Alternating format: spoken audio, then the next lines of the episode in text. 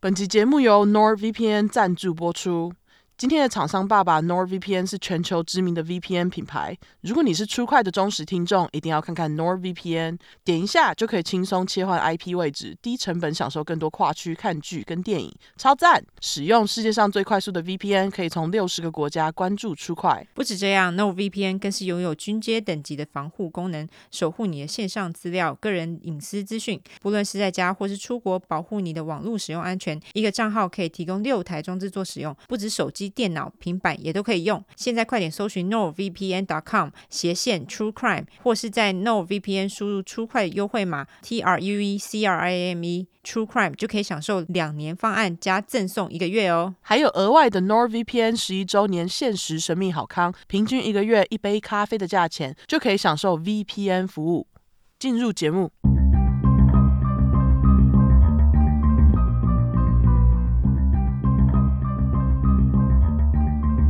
安安，大家好，我们是出快 True Crime，是出口真实犯罪感性谈话节目，兼优质英语教学节目。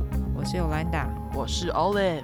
好，那一开始先来感谢头内吧。没错，我们第一个还是要先来感谢所有订阅的新用户们，旧用户也感谢你们，非常感恩。没错，哦、谢谢大家。对，谢谢大家。然后我们要感谢网站的头内，网站的话呢，要感谢澳洲唯一做过 limo 的粉块。刚讲完那个，就有人就有人来投稿了，呃，就有人来投那说自己有做过 limo，好玩吗？对，而且好像目前只有两个，就是目前只有两个人跟我们说过他做过 limo，做过 limo。对，你看，真的做过 limo 的人很少哎，超少的哦。对对，十只手指内都有，嘿，没错。对，好，那网站的话还要感谢 Matty，感谢你们的投内。嗯哼，那另外 PayPal 的话呢，要感谢中年转职美甲师的仙女姐姐，还有七十七块投稿的无耻。嗯，这个无耻说他去高雄的糖水专卖店跟朋友讨论邪教，结果现场拉下线，投内纪念。投内纪念他现场拉下线，感谢你啦。对，感谢你很厉害，吃个东西也可以拉下线。没错，非常谢谢。对，感谢所有拉下线的大家，还有投内的大家，真的很感谢你们。没错，我们就靠你们了，真的。好，那我们来念评论吧。好，这次的评论比较长一点。好，好，第一个是来自于 Shiny Shiny Shiny，呃，Shiny Shiny Sunny。好，OK，它的标题是育儿好难，耳机戴起来。好，嗯、亲爱的 YNO，你们好，我是潜水小粉。我记得我是从第七块开始听的，那时候真的好心疼艾琳。谢谢你们的声音陪伴我从单身、交男友、结婚、怀孕、生孩子。刮胡是说这些也发生在两年多内，哇哈哈，真的 真的。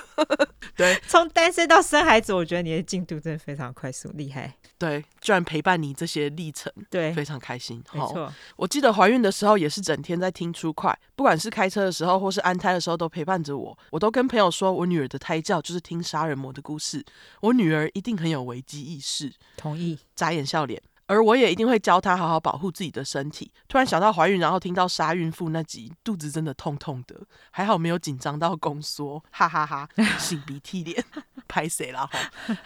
女儿出生后，妈妈经历了好多崩溃，大笑哭脸。最近终于作息比较正常了，刮胡，只是还是没有睡过夜。哎，我懂你啦，对，我这样说，尤兰达懂你，她也还没。我懂你啦，哎，真的是不知道什么时候才会睡过夜，嘿，太痛苦了。对，好可怜哦，都已经快年了还没。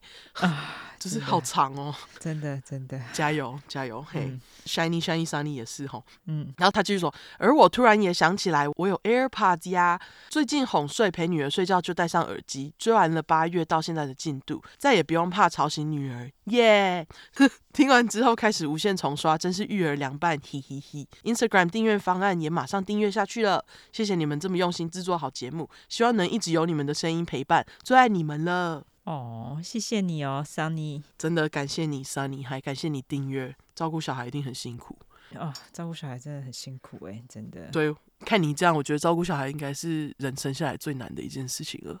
啊，我觉得是。应该是对，就是人生最大的难题就是育儿，真的真的嘿，所有妈妈们、爸爸们，你们都辛苦了，好，没错。然后感谢 Sunny，没错，感谢你喽，非常谢谢你。好，那下一个的话呢，是来自于旅游业薪水小偷，他标题也是一样，他说公司的手机一定要帮出块五星加留言，希望出块叫天使让我业绩长虹。好，祝你业绩长虹，祝你业绩长虹，就可以投内喽。没错。没错，对，对那个公司的手机真的可以订阅起来，感谢。没错，麻烦，嘿，麻烦，对，多一个订阅是订阅，嘿，好，感谢你哦。没错，那下一个是来自于 Ray Ra，Ray Ra Love You。好，OK，我念对吧？Ray Ra，OK，、嗯、感觉是对，对，应该是 Ray Ra。好，他的标题是感谢你们的声音陪伴着我。他说本人有睡眠障碍，常常会忘了怎么睡觉。自从听了你们的 Podcast，直接爱上，睡前听就是我忙碌一天后的奖励时间。有一晚不知怎么了，故障听不到，还焦虑到直接私讯你们，还收到了回复。感谢，喜欢你们的真实与大辣辣，这大辣辣还大刺刺？他好像是写大刺刺哎。哦，对，因为我刚才想说这是刺吧，真的是刺。好好好，感谢你们的真实与大刺刺，事件讲得很清楚，有条理，感觉到你们的用心准备，真的很搞笑，很喜欢你们。祝节目长长久久，谢谢你们带来这么优质的节目。补充，跟老公一起见他的朋友时，刮胡那两位之前在美国生活，英文很好。我就跟他们传教分享出快，还跟他们说我学了一些特别的英文，他们就好奇我学了什么单字，我就说 necrophilia，他们咦，那是什么意思？哇，英文很好的人也不见得知道哦，大家 对。那个我失恋失癖哦，他们哟，惊声尖叫脸，他们的反应让我笑死，我会继续传教的，爱你们，满脸爱心脸，你看学起来是不是很有用？对啊，你看，你可以四处现，真的，因为这真的是一个很很冷，我觉得算艰难的单字，对，又冷门，对，很冷门。嘿，但是你看，necrophilia，我们教给大家，没错，大家可以出去线下，好不好？没错，好，感谢你的传教，Rivera，感谢。对，不知道他们义务完有没有表示有兴趣？希望有了，希望有，嗯，对，希望有。好，那下一个是来自于我家仓鼠蛋蛋超大，这有必要昭告大家吗？我很喜欢他的那个 ID，笑死我。对，好，他的标题是出快真的很赞，好，感谢你仓鼠蛋蛋超大。嗯 好好，来念来念。我大概在上个月工作时开始收听播客，因为主管都在听百灵果或是骨癌，我个人没什么兴趣，听到会觉得有点无聊，就打算自己找播客来听。结果看到有人推犯罪阁楼跟出快，虽然风格截然不同，但是故事的流畅度跟内容的丰富度，一听真的直接大爱，双眼爱心脸。嗯哼，他有帮我刮胡，很贴心。没错，对。同时，我的手机也在上个月时骑机车的时候，直接从我的车上跳车刮胡干，所以我一直没办法留言跟着别人一起五星吹捧。过了快一个月，今天晚上终于从通讯行拿回我的 iPhone 十三，手机一拿回来，立马来这里留言了。啊，我还好，手机修好了。对，还好手机修好。我还想说，嗯，人没事就好。对，人没事就好。对，嗯、我的工作是要长时间坐在无菌操作台种植物的。一天能大概听三到四集，真的很爽很过瘾，至少让我工作时没有那么无聊。不然平常能听的只有操作台的运作声，或是主管在听的播客。我也有考虑把出快放出来听，但是我怕主管会被一堆烂肉血浆吓烂。一行情泪连，他流单边流泪微笑，没错。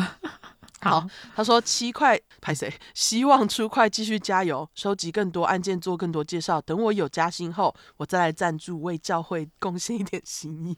刮胡哭哭脸，这根本就不是教会，好不好？靠北，感谢你啦，感谢。说到教会，我要跟大家讲一件很好笑的事情，就是那个我有几个朋友，他是那个自由接案者，然后偶尔会去买 Nike 这样，嗯，然后他们说，就是 Nike 啊，你每次进去，即使你是自由接案者，去他们公司开会的时候，那老板也会说，你们最好全程都给我穿 Nike，那才是教会吧？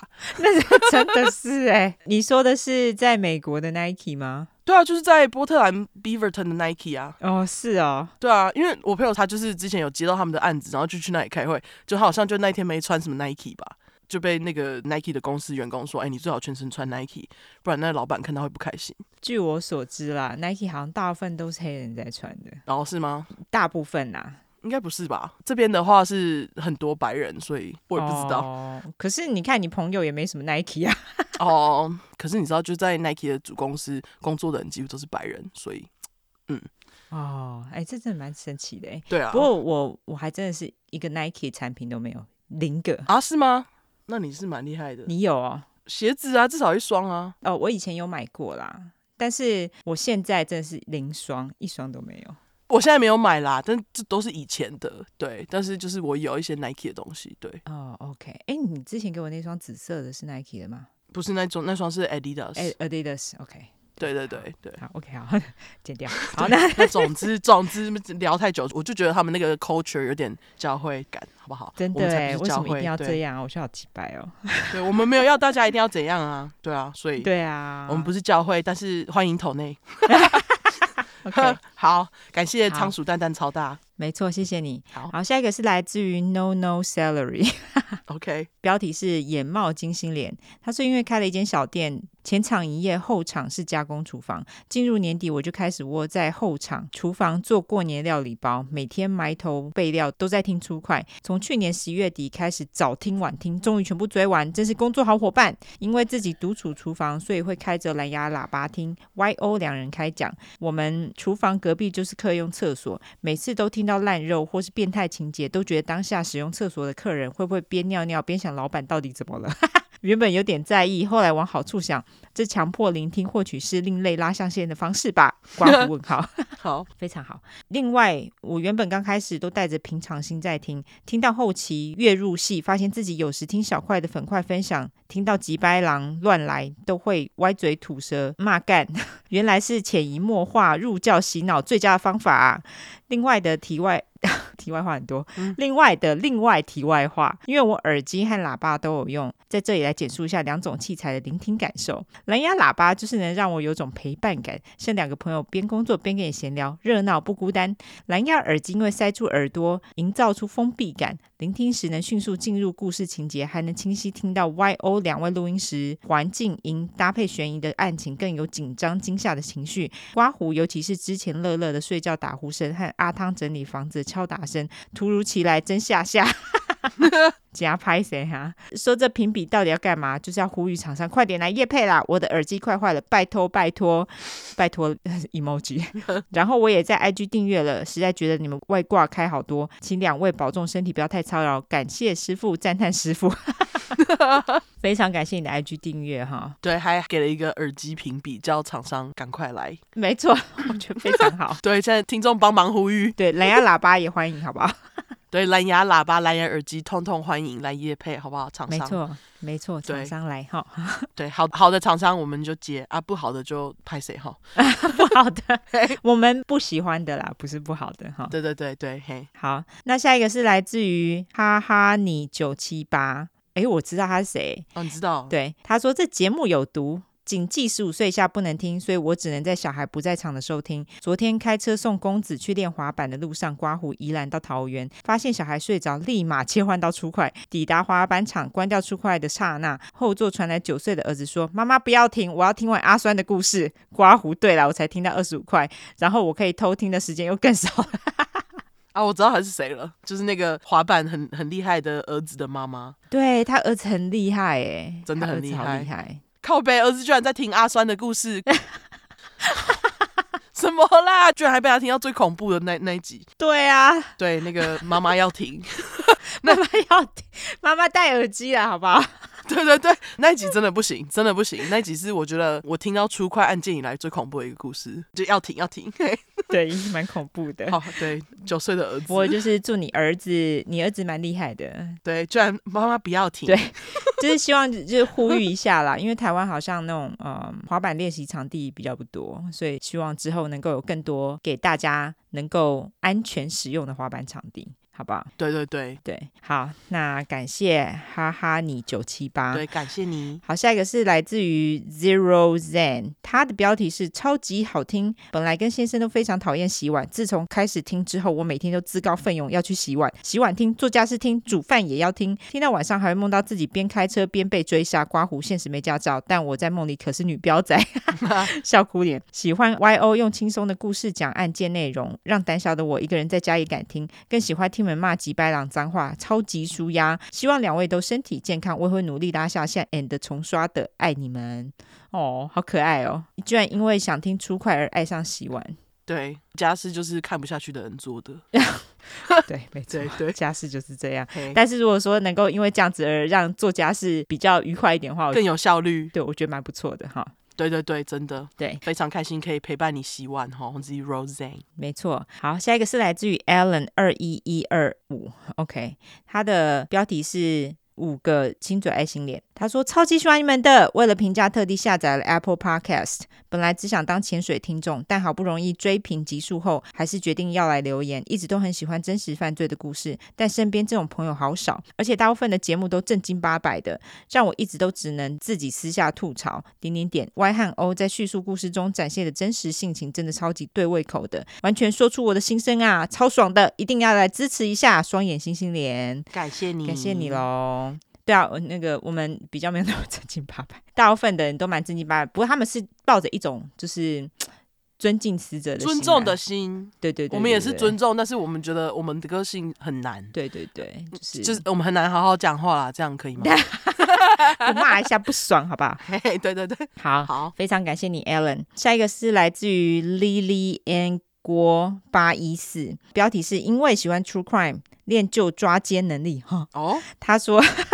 从小看 CSI 犯罪心理台湾启示录长大，练就了从小事找证据的能力。笑脸，后来这能力也让我轻松找到男朋友劈腿的证据，运用清晰逻辑推理让男友无法反驳。他还爆气说：“你不能再看 CSI 了。” 笑脸，好包你不要再劈腿，奇怪。劈腿还爆气，笑死！对，还爆气，只想说真心很喜欢出快这节目，爱心每次的犯罪手法都让我惊艳，顺便可以提升一下技能，嘿嘿。你是说那个逻辑分析的技能哦，不是犯罪技能哦？哦、oh,，OK，对对对，不是什么分析那个分尸技能之类的。对，拜托你不要分尸哈。对对对，不要不要不要不要。对，他是狮子座，嘿，狮子座，对，八一四。对对对，那个拜托哈。好啦，那非常感谢大家的留言哦，大家都很可爱。对，感谢你们哦。对，好，你有要补充或者是纠错吗？没有哦。对，那个我们现在已经念到一月了。那个评论，嘿，快赶上了，哦！那大家留言留起来，好不好？好，麻烦，嘿，感谢，拜拜，嗯拜拜，不用拜拜，继续。我 还没，我在才刚结束节目，拜个屁！好，对，那我就来免责了哈。好好好，免责。因为我们的主题是在讲有关血腥暴力或性虐待的内容，建议有类似创伤或经验的人，还有不喜欢这类题材，就不要听了。十五岁以下也不要听，妈妈带着也不要听。就是刚刚那位妈妈不要听，滑板少年的妈妈，对，要停，要停，哦，对，要停。嘿，我们会用比较。轻松的方式去讲这些故事，但并不代表我们不尊重受害者。毕竟案件内容都很沉重，我们都是开杀人犯玩笑，对于死者会给予绝对的尊重。还有我们的故事就是充满偏见，好吗？因为我们不爽就是会骂人，我们不是媒体，不是警察机构，没有义务保持客观中立。要听客观中立故事的人，你可以转台哈，或者自己去找资料，最客观中立，不要再给我们靠背了哈。另外，因为我们住在美国有一段时间了，所以还是会中英文夹杂，毕竟这是翻译的故事。我们还英语教学，优质英语教学节目呢。那有玻璃心的人，这边就给你个警告，我们逮到机会就说中国。共产党或某些中国人坏话，所以假使你不喜欢我们讲中国的坏话，就不要听啦。不喜欢听脏话的人啊、直接关掉，我们无缘，好不好？就拜拜。好，另外，如果我们有提到任何加害人有心理疾病的话，并不代表你有心理疾病就会干这件事情。有很多人有一样心理疾病，也是充满正气啊。所以，如果我们今天骂加害者，并不代表骂所有有相同心理疾病的人，大家就不要自己对号入座喽。没错。好，那今天你先开始嘛，哈。对，没错。好，这次我要讲的故事呢，是我在两年多前在我们这边的地方新闻看到的。哦，这次我要讲的呢，就是发生在二零一七年的本州近代案件。哦，好，对，二零二零年吉白朗才被判刑，我好像就是判刑那时候看到的。哦，OK，对，那事发地点呢是在波特兰以下的一个小城市，它是叫做 LC，我就不取名，因为这小镇等一下出现的不多。好，好，这个小镇离我家开车大概是两个小时左右，其实蛮近的。那案件当中的受害者呢，不是美国人，是外国人来美国之后被杀。啊、哦，我觉得在他乡被杀真的是一件很可怜又很可怕的事情。哦，对啊，我的故事也是。嗯，哦，对对，你的故事也是，我们有特别配合。好、嗯，没错。那这次我要讲的外国受害者，他是一个俄罗斯人，他的名字是 Anna Rapkina，。嗯，我就直接叫他安娜。好，吉白狼很不重要，等一下提到再说。嘿，好，直接从安娜开始，因为他真的太北蓝了。嘿，好，安娜的生日是一九八九年九月二十四号，天秤座。就是跟我同岁，哎，真的哎，对啊，他现在就没办法活，就因为吉白狼啊、哦，真的是，对，那个感觉就是很奇怪，同岁的人，嗯，听完等一下大家真的会替他喊冤。那总之呢，安娜是在俄罗斯的莫斯科出生，来自不错的家庭背景，就是社会地位还算不错这样的家庭，嗯，成长过程中，安娜算是不愁吃穿。安娜在十九岁的时候开始和初恋交往，交往了七年。可是最后呢，安娜跟初恋在二零一五年年底以分手结束。那安娜当然也因此非常伤心嘛。不过安娜并没有因此放弃寻找爱情。几个月后，安娜在朋友的陪伴之下走出失恋。听说安娜这个人是人缘很好，很多朋友这样。嗯。另外呢，安娜还有猫的陪伴。对，那个安娜有养猫，必须提。好，一定要 爱猫人就要提一下。对，而且她的猫还很可爱。那我是在影片上看到有找到照片，在贴他跟他猫的合照。总之呢，安娜就决定试试看 online dating，就是网络交友。接着呢，她就在网络上认识了住在美国奥勒冈的 William Hargrove。直接在这里告诉大家，他就是今天的吉白狼。好，优质英语教学时间。吉白狼姓氏当中的 Grove，G R O V E，是树丛、小树林的意思。嗯，通常是指果树类的树林，就什么柠檬树啊，呃呃什么。柠檬树，然后橘子树啊，橘子树，对对对对对，嗯、我刚脑脑子里想不出其他水果，没在吃。苹果树，你没在吃橘子？对。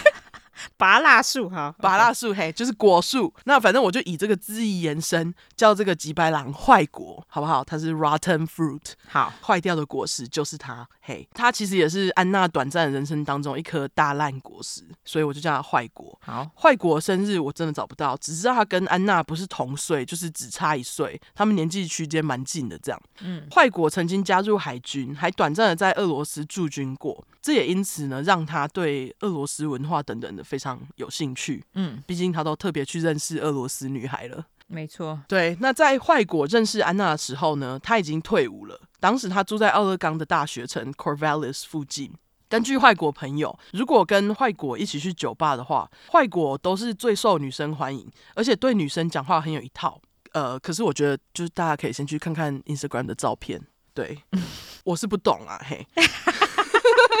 我觉得会讲话就是哦，好啊，对，他很会讲话，对对，舌灿莲花。我今天的吉白狼也是舌灿莲花。对，他就是讲话很有一套。那总之呢，这个大学城离波特兰机场开车最快差不多是一小时五十几分，将近两小时。嗯，奥勒冈州立大学呢就位于这个大学城。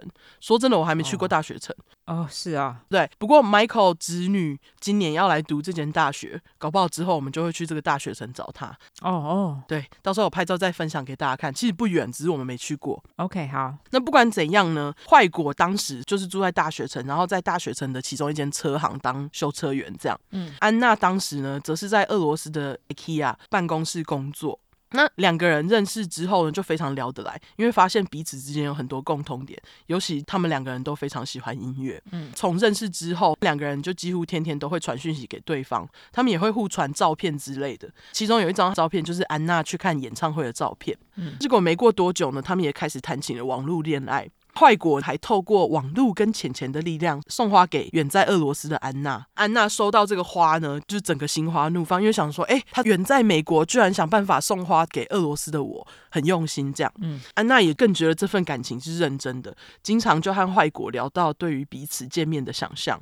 于是呢，在他们两个人认识超过半年之后，安娜就订了从俄罗斯到美国的来回机票，决定在二零一六年十二月来奥勒冈找坏果过圣诞，不只是为了。追爱，也是为了确认他们见面之后感觉是一样的。这样，好，安娜行李收好，就在二零一六年十二月中飞到美国。可是她到了机场才发现，她抵达错的波特兰机场。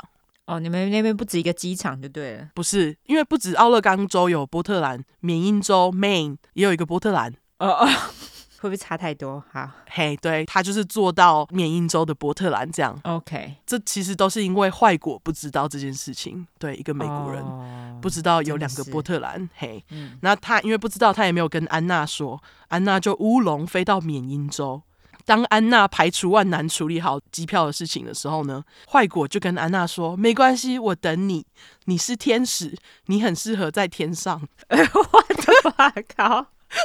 对，然后他还开玩笑说要和安娜求婚，结果安娜就于是也被逗得很开心。OK，所以我就说他是讲话蛮有一套的，嘿，会讲话真的很重要，是这样说吗？呃、哦，非常重要，男人就是靠一张嘴。但是我觉得那个什么你是天使，也不会有点太肉麻吗？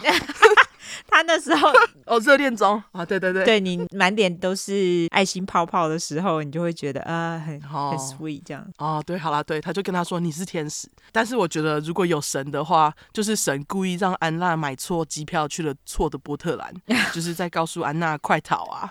真我真的对，因为坏果根本不像安娜想象的这么好。等一下大家都知道，嗯，两个人见面以后呢，坏果就把安娜介绍给朋友，还带了安娜去很多奥勒冈漂亮的海边跟森林，不得不说。这边的自然景色真的很厉害，就是大家来找我，我都是带他们去看景色。哦、oh，OK，对，那总之呢，坏果呢跟安娜有在海边合照。之后我也会贴。好，那安娜总共是在奥勒冈待了十天，她十天都跟坏果在一起，他们一起过圣诞，然后跨年的时候呢，坏果还带安娜去参加奥勒冈当地的敲钟活动，他们两个人就是过了很快乐的十天。这样，在安娜要回俄罗斯那一天，两个人就在依依不舍的气氛之下，坏果就正式单膝跪地跟安娜求婚，拿出镶有祖母绿宝石的戒指，表示那是他阿妈的传家戒指，要安娜嫁给他。OK，那由于这几天的旅程，十天下来的旅程，让安娜觉得坏果就像她网络上认识的一样浪漫跟贴心，就答应了坏果的求婚，成为他的未婚妻。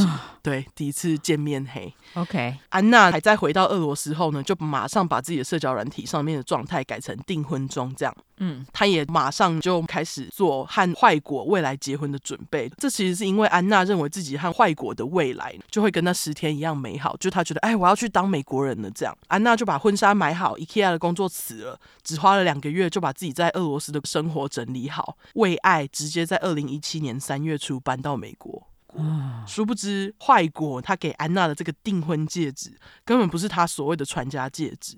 这个戒指其实是另外一个女人给他的，傻小，对，他真的很机掰哎，他超级鸡掰的。我跟你讲，听到后来就知道，嗯，原来在这个坏果认识安娜之前，他早就已经跟一个也住在大学城附近叫做 Michelle Chavez 的女人在交往。那这个 Chavez 我就直接叫她虾梅子。好。瞎瞎是瞎了的瞎，嗯，我觉得我翻的很好，对，因为这戒指就是虾梅子的啊。虾梅子当时还是有夫之妇，戒指是虾梅子承诺坏果自己终究会和老公离婚的保证品。那其实那一只戒指呢，就是虾梅子跟她老公的婚戒啊。对，我我知道有点复杂，我来跟大家解释一下，就是霞美子跟坏果的关系。嗯，霞美子是在二零一五年遇到坏果。当时瞎妹子是三十三岁，坏果二十六岁。那时起，瞎妹子跟老公之间早就已经有名无实，夫妻之间私底下基本上是不会讲话，他们只会在两个孩子面前保持和谐，就是只是为了小孩继续在一起的这样。嗯，那坏果跟瞎妹子第一次见面的时候是在瞎妹子工作的时候，因为瞎妹子是一个计程车司机，他经常会在坏果跟朋友光顾的酒吧载人。他跟坏果就是因此在酒吧相遇，这样。OK，那根据虾美子，坏果给他的第一印象是好矮，我不知道确切多高，但照片上看起来真的蛮矮的，而且他秃头，肚子有点大，有点像丑陋，有点像丑陋版的弹头先生，就是。再次澄清一下哈，初快平常不会乱批评别人家的外表，但是这个几白狼真的太几白。没错，对，欢迎大家自己去看坏果的照片，看他是不是有点像丑陋版弹头先生。好，不管怎样呢，这个坏果他就是让虾梅子感觉到被爱，有种自己真的被重视的感觉，因为他觉得坏果都会听他说话，然后就是跟他讲话又很温柔，又很会讲话什么的，所以虾梅子呢就整个被坏果迷得不要不要的。嗯，甚至在他们两个人交往不久，瞎妹子就让坏果搬进他家，和虾梅子一家当室友。哈，OK，是不是很奇怪？对，就是虾梅子在跟老公当室友的时候，他又让他的新欢进来当室友，超怪的啊。对，而且虾梅子还收坏果超低租金哦。就是一个月三百美，食物自付，包水包电。天哪，是不是五高秀？真的哎，而且这个又不是说什么一九八零年代，这个是两千年呢，二零一五年，五年呢。哦，对，很俗，就是在这边三百块一间房，真是超级便宜的一件事情，就是几乎是不可能。对对，几乎是不，因为他还包水包电，对不对？对，这几乎是不可能，真的是太便宜了。结果这个坏果居然在跟虾梅子交往的期间，跑去认识安娜。嗯，当然这件事情虾梅子都不知道啊。那是说我不知道虾梅子的室友老公知不知道虾梅子跟坏果之间的关系。总之，坏果就是住在有夫之妇女友兼房东家。这样嘿，嗯，真的是蛮怪的。对，不过更怪的是呢，在安娜来美国的十天里面，她其实也住在这边呢。哈，嘿，她好像没有待满十天，可是她有待在这里过。OK，对，然后结果坏果呢，只把虾梅子以房东的身份介绍给安娜，就是两个女人之间都不知道他们跟坏果有关系，这样啊，就是很贱，他就是脚踏两条船。然后把他们瞒在谷底，这样真的很鸡掰，很鸡掰。那他就跟虾妹子说：“安娜只是朋友啦。”坏果呢，更是在安娜十天假期结束回俄罗斯以后呢，继续跟虾妹子交往。虾妹子都不知道自己婚戒已经被给出去了，太夸张了，简直就是那句什么“被人卖了还在帮忙数钱”，是不是？对对对。这太夸张，很夸张啊！就是他到底怎么骗的？不止虾梅子被骗，安娜其实也就是在什么都不知道的情况下，在二零一七年三月初搬到美国，而且她搬到美国之后呢，还跟坏果在大学城附近找了一间公寓。安娜因为身份问题不能工作，坏果早上出门工作，安娜就自己在大学城闲晃，就是熟悉当地嘛。她还马上就加入健身房，准备和坏果在三月底前结婚。嗯，但是呢，在两个人同居的第一个礼拜，坏果就已经不会天天回公寓，安娜几乎都是自己一个人。那究竟坏果是去哪里嘞？其实呢，他就是去找虾梅子。因为他根本就没有从虾梅子家搬走啊，安娜不会觉得很奇怪哦？她觉得很奇怪啊，但是她就说：“哦，我去找朋友啦，你不要管，随便找理由打发掉这样。” OK，反正坏果他就欢乐的在两个女人之间周旋，他还以为自己这样轮流跑很聪明。那殊不知在三月中的时候，安娜在所谓的结婚日之前呢，好像前三天分享了一张照片，就是她自己手戴戒指的照片。结果安娜跟虾梅子其实是脸书的好朋友。哦，对，就虾梅子就看到安娜分享的照片，居然气冲冲的传讯息给安娜，就不是第一个去找坏果，而是找安娜哦。对啊，对，然后他就跟安娜说：“你不要那么自私哦，你要分享坏果。”傻小啊，而且我觉得他气冲冲去找安娜也罢，他可以跟他说：“哎，你怎么会有那个戒指？”而不是说你怎么这么自私。我觉得他的嗯。就是他询问的方式也是蛮奇怪的吧？我觉得很奇怪，而且我不知道为什么他居然没有跟安娜说，这戒指其实是他给坏果的婚戒。对啊，这也太怪了吧！我在想说他不讲是因为他他想要隐瞒他跟坏果之间的感情吗？还是怎样？我不懂哎、欸。对啊，什么叫分享坏果？我不懂。我也不懂啊，他就是还因此跟安娜吵起来哦，嗯，就是说你为什么要抢我男朋友之类的，这样。安娜就整个莫名其妙，她也就跑去问坏果说，虾梅子到底是怎样，为什么他会来找我，质问我要我分享你这样，嗯，坏果只跟安娜说，哦，虾梅子是我的疯狂前女友啦，她无法接受分手才会这样，你不要理她就好，这 很烂，对。如果我是安娜的话，我就会觉得，那你这样子还跟她同住，这样也太奇怪了吧？对啊，对啊，但是安娜那时候不知道他们有搬出霞美子家哦。不过他们之前同住，对，不过他们之前同住，但是我觉得很可怜的是安娜就是 being blindsided，嗯，叫什么？就是眼瞎啦。现在因为被爱冲昏头，对，基本上这又是一个他陌生的环境，他当然什么都不知道。嗯，当然虾梅子又跑去质问坏果说：“哎，为什么那个戒指会在他那里？”坏果就说：“哦，是安娜在纠缠我偷拿的啦。哦”然后他就跟虾妹子说，他会尽早处理好跟安娜之间的关系，要虾妹子不要担心。结果呢，虾妹子跟安娜就这样分别，都被他说服了。好夸张啊！对，二零一七年三月二十五号，坏果跟安娜开车前往沿海城市 Newport，因为那天就是他们设定的婚礼日。坏果跟安娜打算在海滩上举行只有两个见证人跟证婚人的那种小婚礼。嗯，那其实这个 Newport 也是安娜上次来找坏果，坏果带她去的地方。哦，说真的，这沿海城市蛮漂亮的，哈。哦，OK，对。那那天呢，安娜穿着她从俄罗斯带来的白色露肩长洋装，坏果则是穿着一件牛仔裤配蓝色 polo 衫，还有黑色外套，非常的不婚礼装，就是穿的不像要去结婚一样。嗯、对啊，谁穿牛仔裤啊？就牛仔裤、polo 衫，还有黑色外套。嘿，为什么我知道呢？因为坏果那天去海边路上半路才要买戒指，而且还去沃尔玛买戒指，就是沃尔玛买。傻小，真的傻小。坏果把安娜留在车上等，他就自己进去了。沃尔玛监视器就有拍到那天的坏果，所以我才知道他穿什么。嘿。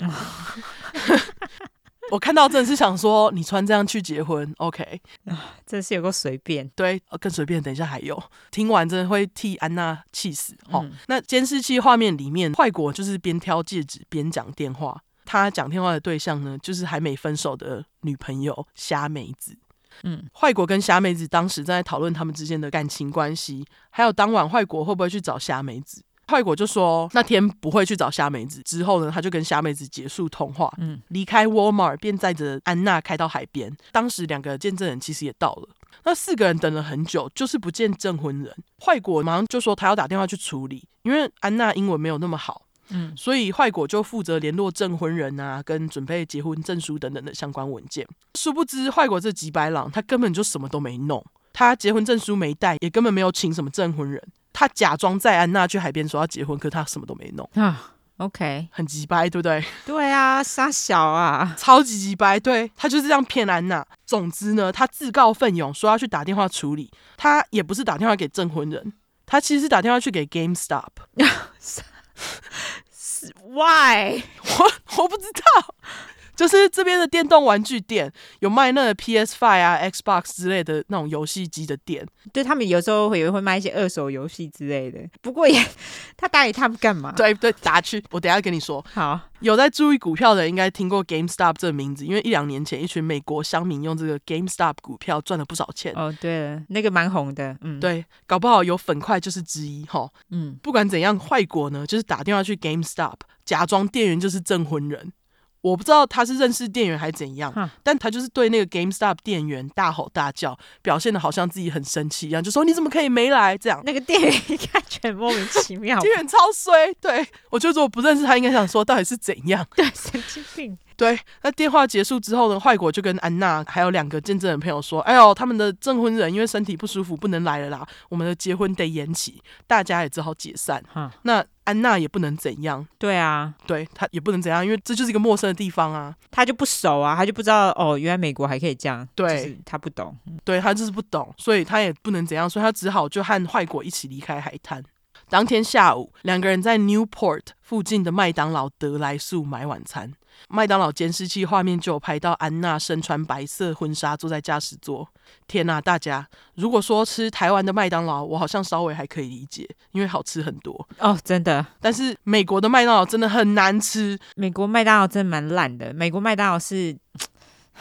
真的很难吃，真的很烂。大家就是如果吃过一次就知道，没错。他们鸡块通常都炸的很硬，又没有炸鸡。对，为什么都炸的这么硬？我真的不懂哎。他对他们都炸的就太硬，嗯、然后就是汉堡也不好吃。薯条稍微可以，但是其他的真的不 OK。对，薯条在失败，这麦当劳真的可以关了，真的。但是我就觉得安娜真的是遇人不淑哎。对啊，就是人生地不熟，被以为的未婚夫耍的团团转，婚礼都没办成，还得吃美国麦当劳当晚餐，超衰的。美国麦当劳真的烂，就是替他很不值。对，因为其实波特兰这边好吃的东西超级多，嗯，这边餐厅真的很好吃，吃什么麦当劳？发生气，就是整个被耍，还吃麦当劳。嗯，那总之呢，时间来到二零一七年四月初，坏果就继续在虾美子跟安娜之间周旋。基本上在四月的第一两个礼拜，坏果跟虾美子之间的讯息都是在讨论要不要继续走下去，还有什么时候虾美子会真的离开老公，还有什么时候安娜会回俄罗斯等等的问题。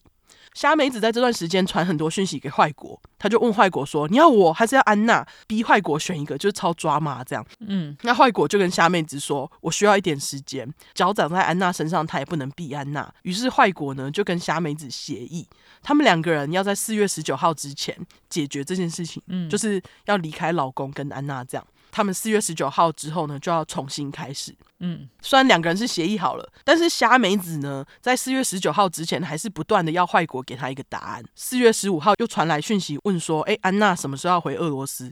坏果这时候呢就表示他选虾梅子，还说 He will fix it by tomorrow eighteen hundred，意思就是他会在隔天四月十六号复活节下午六点之前把这件事情处理好。嗯，然后呢，直到隔天四月十六号，他就一直都没有再传讯息给佳美子。嗯，那其实呢，坏国所谓的处理就是把安娜给杀了啊。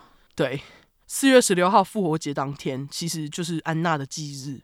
安娜死于二十七岁。啊、哦，有个谁！对，就是一个短暂的生命就被坏国这烂男人的三角恋给毁了。嗯，我想说，你就不能让安娜回俄罗斯吗？为什么要杀了她？对啊，你本来就是一个人渣，你当一个渣男，把他给给甩了，加回俄罗斯不行吗？一定要把他给杀了吗？真莫名其妙。对，我觉得他杀了他是有原因的，等一下跟大家说。嗯、嘿。好，二零一七年四月十七号，安娜的尸体在最前面提到的小城市 Alcey 被发现。那 Alcey 其实就在大学城以西，开车三十分钟左右。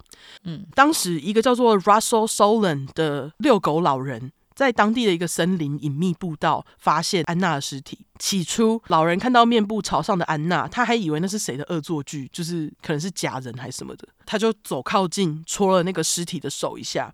才发现靠腰，这是真人呢，这老人就赶快报警。嗯，那其实老人那天还是因为乱走，才会走到安娜被弃尸的地点。他也是第一次走到那边，然后就发现了尸体。嗯，检察官跟警方呢，事后都表示，要不是因为老人那天乱走，发现安娜，安娜搞不好很有可能就在那边变成 Jane Doe。所以我们要感谢遛狗老人 Russell。OK，遛狗老人报警之后呢，警察很快来到现场，就是因为遛狗老人找到这么快。警察在现场找到可用的证据，当然第一件事情呢，他们就是看安娜口袋有没有 ID，可是他们却什么都没发现。嗯，警察根据现场状况推测，安娜是从背后被猎枪 shotgun 近距离射头，就是当场死亡。安娜的尸体看起来很新鲜，推测应该就是这两天的事情。警察除了安娜尸体呢，还在附近找到香烟盒、糖果包装纸和一包用透明塑胶袋包起来的肯德基食物垃圾。结果呢，就是这包肯德基垃圾让警方可以找到坏果。哦、oh，OK，对，因为在透明塑胶袋底下有一张收据，收据上的日期是写着二零一七年四月十四号，也就是安娜被警方找到了三天前。那我刚刚就说了，这是一个非常偏僻的森林，基本上不会有人来啊。嗯，这些离死者这么近的垃圾就是很可疑，警察就觉得说应该是凶手杀完他之后留下来的垃圾。嗯，那其实的确也是。因为警察在四月十九号的时候，就以肯德基的收据上资料找到信用卡主人 Kevin Thomas，我就叫他阿文。好，嗯，警察找到阿文就问他说：“哎、欸，你前几天四月十四号是不是有去吃肯德基？”阿文听到就说：“对啊，我每周五都会跟我兄弟一起去吃肯德基，有点像我们的 routine。”嗯，优质英语教学时间 routine R U T I N E 就是例行公事，非常好用的常用单字，教给大家。好，没错。那阿文一提到兄弟，警察就马上问他：“哎、欸，你兄弟是谁？”阿文就说是 William Hargrove，也就是坏果。警察就继续追问阿文说：“你跟坏果是什么兄弟关系？”阿文就解释：“哦，他们只是很好的朋友啦，不是亲兄弟，就只是要好到会叫兄弟这样。”嗯，那还好呢。这个阿文在警察面前很诚实，没管什么兄弟义气，把全部的坏果资料都告诉警察。阿文跟警察说：“坏果有一个很漂亮的俄罗斯女朋友，叫做 Anna Repkina。”哦，对了，前阵子坏果呢有跟我借一把猎枪呐，到现在还没还我呢。嗯，警方听完这个阿文借枪，然后又有一个俄罗斯女朋友的陈述，就觉得有点符合他们找到了死者。嗯，那他们也确认死者的确就是他说的兄弟女友安娜，他们也马上认为坏果应该就是嫌疑人。不久后呢，警察就以阿文提供的地址来到虾梅子家找坏果。警察按完门铃，很幸运的就是坏果开门。警察就问坏果说：“哎，你四月十六号那天早上在哪？是不是有去附近的 Alcey，还丢了一包垃圾在附近？”嗯，坏果就说：“哦，有啦有，他周日早上啊，的确有跟女朋友虾梅子一起去 Alcey 附近，也有在那边的杂货店边丢垃圾哦。”嗯，其实基本上他就是说谎，因为垃圾不是在杂货店旁边发现的啊。警察就当场就想说：“哎，你说谎，认定他更可疑。”所以就马上要坏果跟他们回警局继续问话，这样坏果就装没事跟警察说哦他会尽量配合。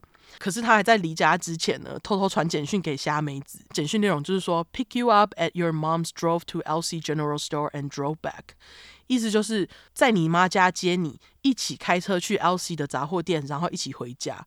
当然，坏果的目的就是要虾梅子。如果等一下被警察问话的话，去一起制造坏果的不在场证明。OK，不管怎样呢，当警察问坏果跟安娜的关系，坏果只表示他是在大学城的市区遇到安娜的啦。他跟安娜只见过两次面，他对安娜根本就没兴趣，安娜却对他死缠烂打，还把自己的脸书资料改成订婚中，根本就是疯子。好鸡掰的人哦，超级对，我才觉得坏果这样继续对警察说谎是疯子。嗯，因为警察在坏果讲完这些，就直接跟坏果说：“你的垃圾我们根本就不是在什么杂货店旁边找到的，而是在死者附近找到的。”坏果听到的时候呢，就马上 “I'm sorry, what？” 就是 反应超假。警探就不慌不忙的再强调一次：“你的垃圾在案发现场被找到。”而且你刚刚跟我们讲的所有陈述呢，都跟事实不符合。结果这时候呢，原本一副愿意配合的坏果就马上闭嘴，马上说他要请律师。警察也马上以安娜的谋杀嫌疑当场逮捕坏果。嗯，警方就继续去坏果的车子跟家搜查嘛。那他们也在坏果的后车厢发现他跟朋友阿文借来的猎枪。这把猎枪上面也是充满了坏果的指纹，他车上的子弹也符合安娜就是头上中枪的子弹，这样确认就是坏果用来杀害安娜的凶器。OK，另外呢，警方事后也有找到坏果跟安娜之间超过千条的那个讯息记录，再次证实坏果说谎，就是安娜根本就没有纠缠他。嗯，那当然呢，警察也把虾梅子找来侦讯，他就问说：虾梅子周日那天早上在干嘛？虾梅子刚开始居然照坏国的简讯跟警察说：“哦，早上坏国来载他，两个人就一直在一起。”真虾梅子。没有，我乱开玩笑。虾妹子，对不起，因为虾妹子一讲完，马上就后悔，跟警察说：“哦，他很抱歉，刚刚的话不是真的，他不是故意要说谎，他不知道为什么就是听了坏果的话，这样更正。嗯”好，虾梅子告诉警察，他其实那天下午六点左右才见到坏果，他不知道坏果早上到下午都在干嘛，只知道坏果晚上传简讯来跟他说：“哦，他轮胎爆掉，请虾梅子帮他带修车零件过来。”那虾美子原本是在虾美妈家吃复活节晚餐，看到坏果终于回复讯息，食物吃到一半就离开妈妈家去找男朋友，嗯，真是真爱吼，很喜欢他，真莫名其妙，对啊，莫名其妙很喜欢坏果。嗯，两个人见面之后呢，坏果把车修好，两个人就进到车子里面讲话，坏果就跟虾梅子说，哦，他跟安娜吵架，安娜已经离开他，一切都结束了。虾梅子听到就非常开心，两个人还马上就在车上打和好炮。哦，哦，对，霞梅子和坏果才分开。那坏果就要霞梅子先回家，他得先去几个地方办事才能回家。这样，嗯，那个坏果跟霞梅子打炮的时间，基本上就是他杀死安娜之后六个小时内。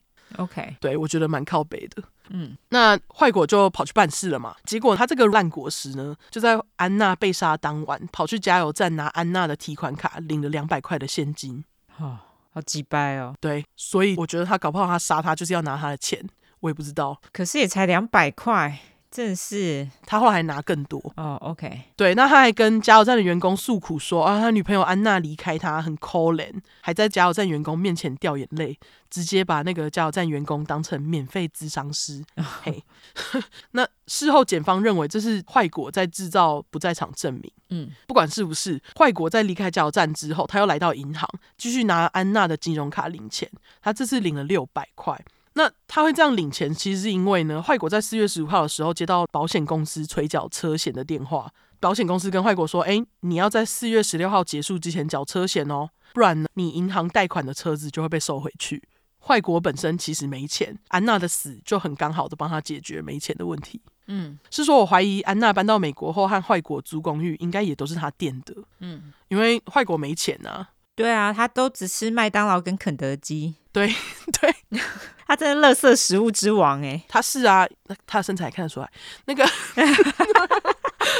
不管是不是安娜店，但我觉得十之八九是安娜店的，因为安娜在俄罗斯有工作，把自己都打理的很好，感觉她是会带钱来的。嗯，对。那外国把钱拿来付保险之后嘞，还在隔天用剩下的钱跑去就是 Walmart 之类的店，帮自己买了一组星际大战乐高模型跟雪茄。What? OK，对，还被摄影机拍到。我想说，你杀人居然是拿钱去买玩具跟雪茄。OK，OK，、oh, okay. 对，之后我会贴照片。那结果坏果这个北兰买完还跟阿文说，他正在花自己不该花的钱，让自己好过，就是 make himself feel better。傻笑，好北兰的人哦，超级。对，除此之外呢，警察在调查坏果的手机内容，还发现坏果在被逮捕之前，他曾经在四月十七号在 WhatsApp 上问陌生人奇怪的问题。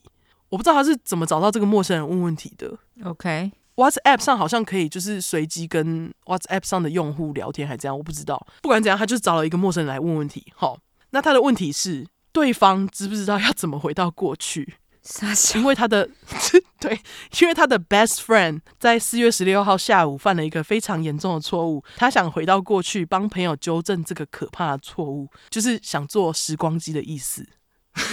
然后坏果还跟 WhatsApp 上的陌生人表示，他有钱可以付哦，这个钱就是他从安娜银行领来的，要不要脸？哦，真是。对，那说真的，好想知道坏国是什么星座，但是好像不知道比较好，因为 不管是哪个星座，都是对那个星座的侮辱。他真的太蠢了。OK，对，好像那个 WhatsApp 上的陌生人就没有理他。OK，对，所以你没有查到他的生日？我没有查到他的生日，真的没有查到，我找了好久。对，他 Facebook 上面也没有，没有没有。但是你想回到过去是怎样？你就不要杀他就好了啊。对。那不管怎样呢，最终警方证实，坏果的手机在四月十六号那天下午四点三十五分到四点四十八分区间，手机定位位置呢就在安娜被杀的地点附近，跟验尸官推测的死亡时间差不多。所有证据都显示坏果有罪。嗯，那我只能说安娜真的好冤，就是死了还被未婚夫偷她从俄罗斯带来的钱，真的还拿去买玩具，真的是三小。没错。那最后呢，安娜的骨灰是被送回俄罗斯。很可惜，我没有找到确切是什么时间被送回去的，希望是马上啦。嗯，至于虾梅子，我不确定她有没有跟老公离婚，但她确定是跟坏果分手了。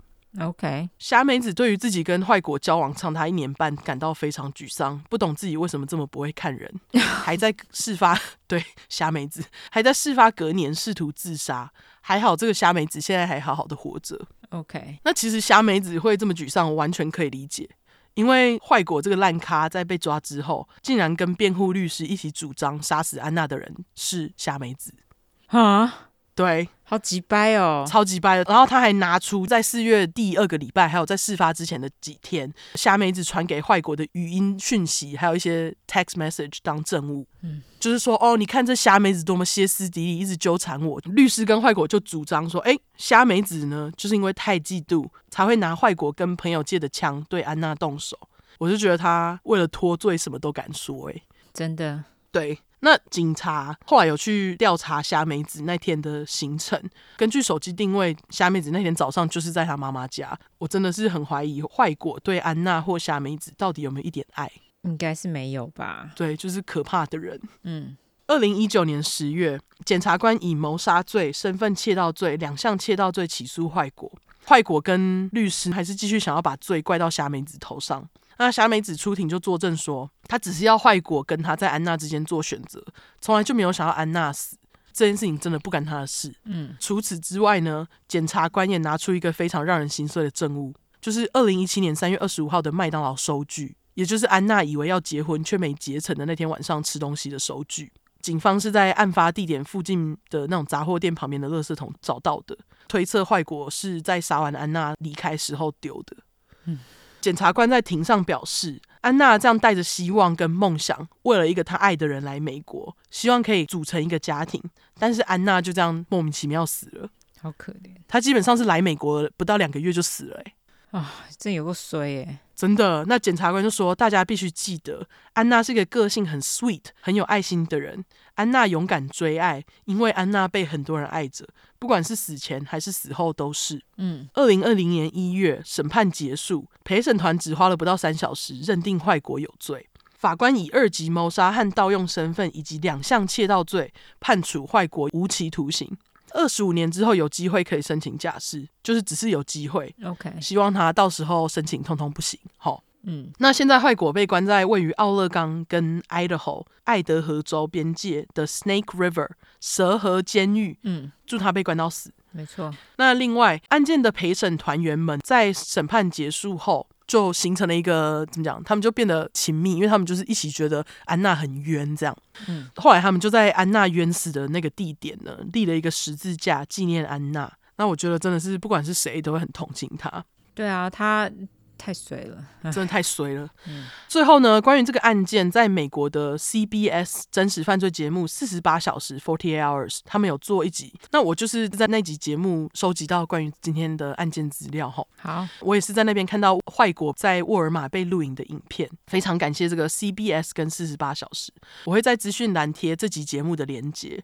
如果在台湾不能看，可能就是地区限制，那就欢迎使用 VPN。哈。哪家厂商知道吼？哈哈哈，哈、嗯。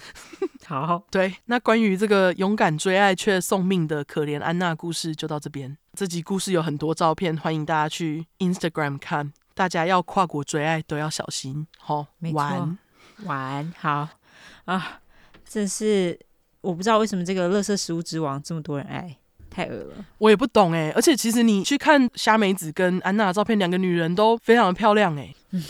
我不知道以貌取人还是怎样，可是我觉得坏果长得有点阴森、非善类的感觉，这样啊？我不知道哎、欸，他可能就真的很会讲话吧？对，男人就是靠一张嘴，我只这样说。对，就可怜到这两个女人这样。嘿，没错。好，晚晚。那接下来我的故事刚刚就已经说了，也是有关于追爱，然后来美国被杀的故事啊。你的也是追爱哦，我的也是追爱，对啊，好吧。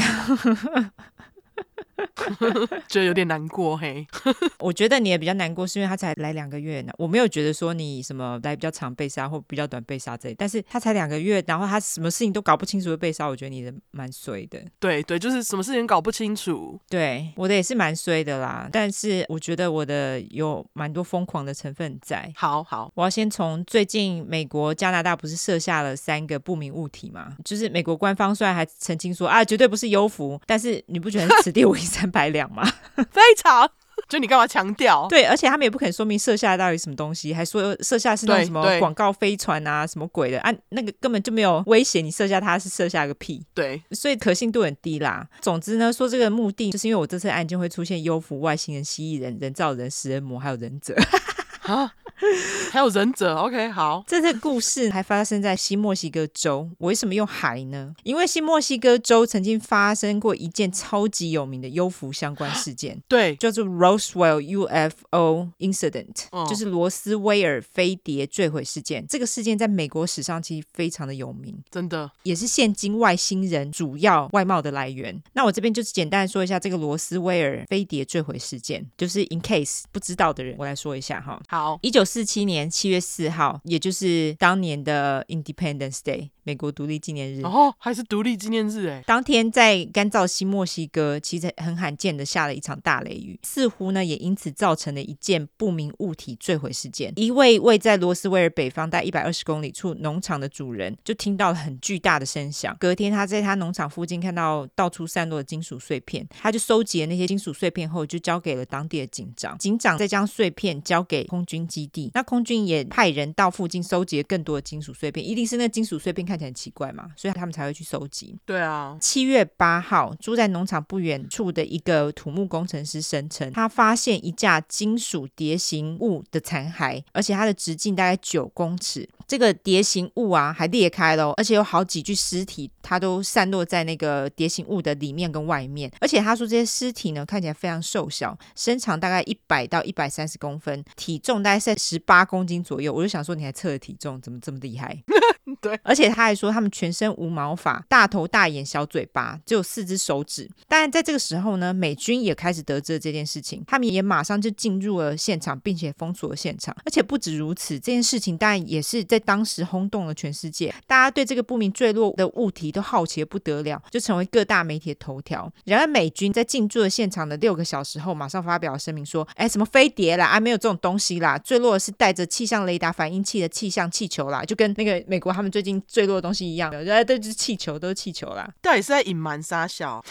而且不止如此，当时美军还勒令当地的广播电台不能报道此事。但这件事情真假，在后来的几十年之内，大家都是争论不休，包含当时的空军少校等等，也都有出来说这个是真的那个外星人幽浮之类的。对，也在一九九四年出了一部纪录片，后来还有什么解剖外星人，你记得吗？我记得哎、欸，我记得有有，有吗？那时候很红嘛，对不对？对，跟这件事情都非常的有关。这个要讲，我们可以讲一整集啦。但是因为我们是粗快，重点不在这边。对这件事情有兴趣的人，可以自己去维基百科看哈。英文的资料比中文齐全非常多。那我就在这边打住。好，主要是跟大家讲这次案件呢，是发生在新墨西哥州，跟幽浮有关，绝对不是巧合。哦，好。By the way，这边再跟大家补充一个小知识。虽然说我们中文说 UFO，但是其实 UFO 就是什么 unidentified 什么 flying object。嘿，但是其实已经算是有点。过时的说法，现在美国大多都会说 UAP，就是 Unidentified Aerial Phenomena。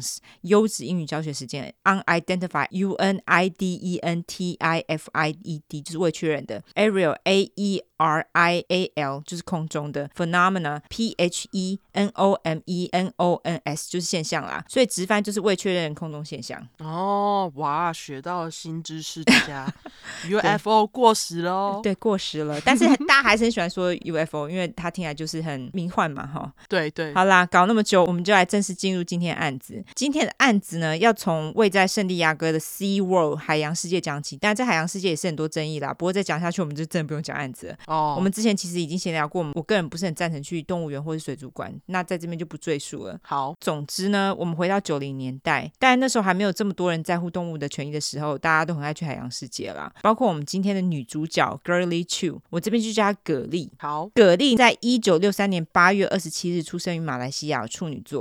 这边关于他小时候的背景，呃，真的找不到，但是我们可以假设他小时候就是那种普通亚洲人长大的背景，没有什么太多的大风大浪，就是很平静的，一路安全的长大。蛤蜊第一次到海洋世界是在一九八九年的夏天，由于在海洋世界玩的超级开心，所以他接下来的两三年，他又每年都回到海洋世界去观光玩耍，就是很爱海洋世界。他就是每年去美国就对了。对对对对，一九九二年，蛤蜊再度回到海洋世界。那这一年不同的是，他在海洋世界遇到了一个迷人的男性。他说他的名字叫做 Daizan Hasenkopf，我这边就叫他太贤。好，大家听到我取这个就知道他就是本集的吉白狼。好好，这个时候的太贤呢是将近三十岁，但是已经是一个以大多数人的标准来说非常成功的男人。他不但是一个遗传学专家，还是一个外科医生。除此之外，他还声称他之前是以科学家的身份在 CIA 还有美国太空总署 NASA 工作。除此之外呢，太贤还说他是在瑞士出生的啦，妈妈是日本人，爸爸是德国人。他在东京大学拿到科学学士学位，在史丹佛大学拿到化学硕士，这还不够，他后来还在旧金山大学拿到遗传学硕士，这还是不够哦，他还是到康奈尔大学拿了一个博士学位，这样。这是真的吗？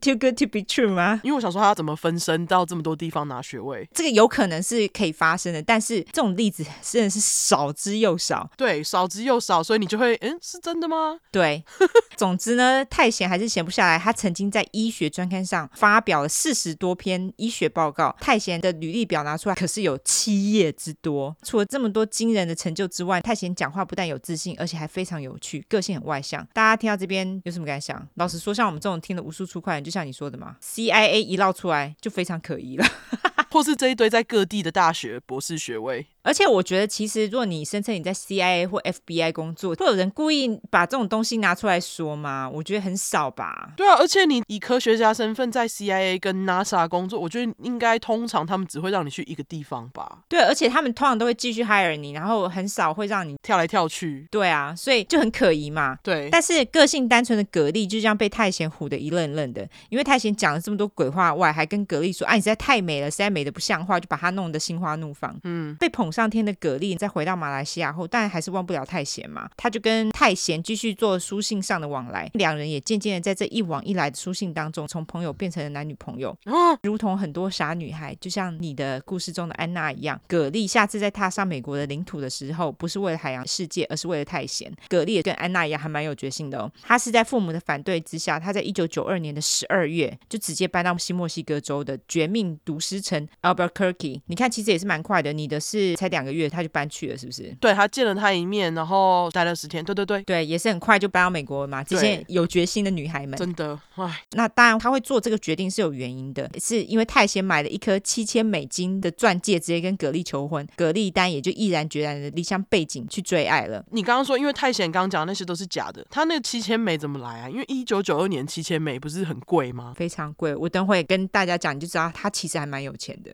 哦，好好，他蛮会骗钱的。他跟你故事里面的那个坏果不一样，坏果真的是垃圾食物之王，他不是。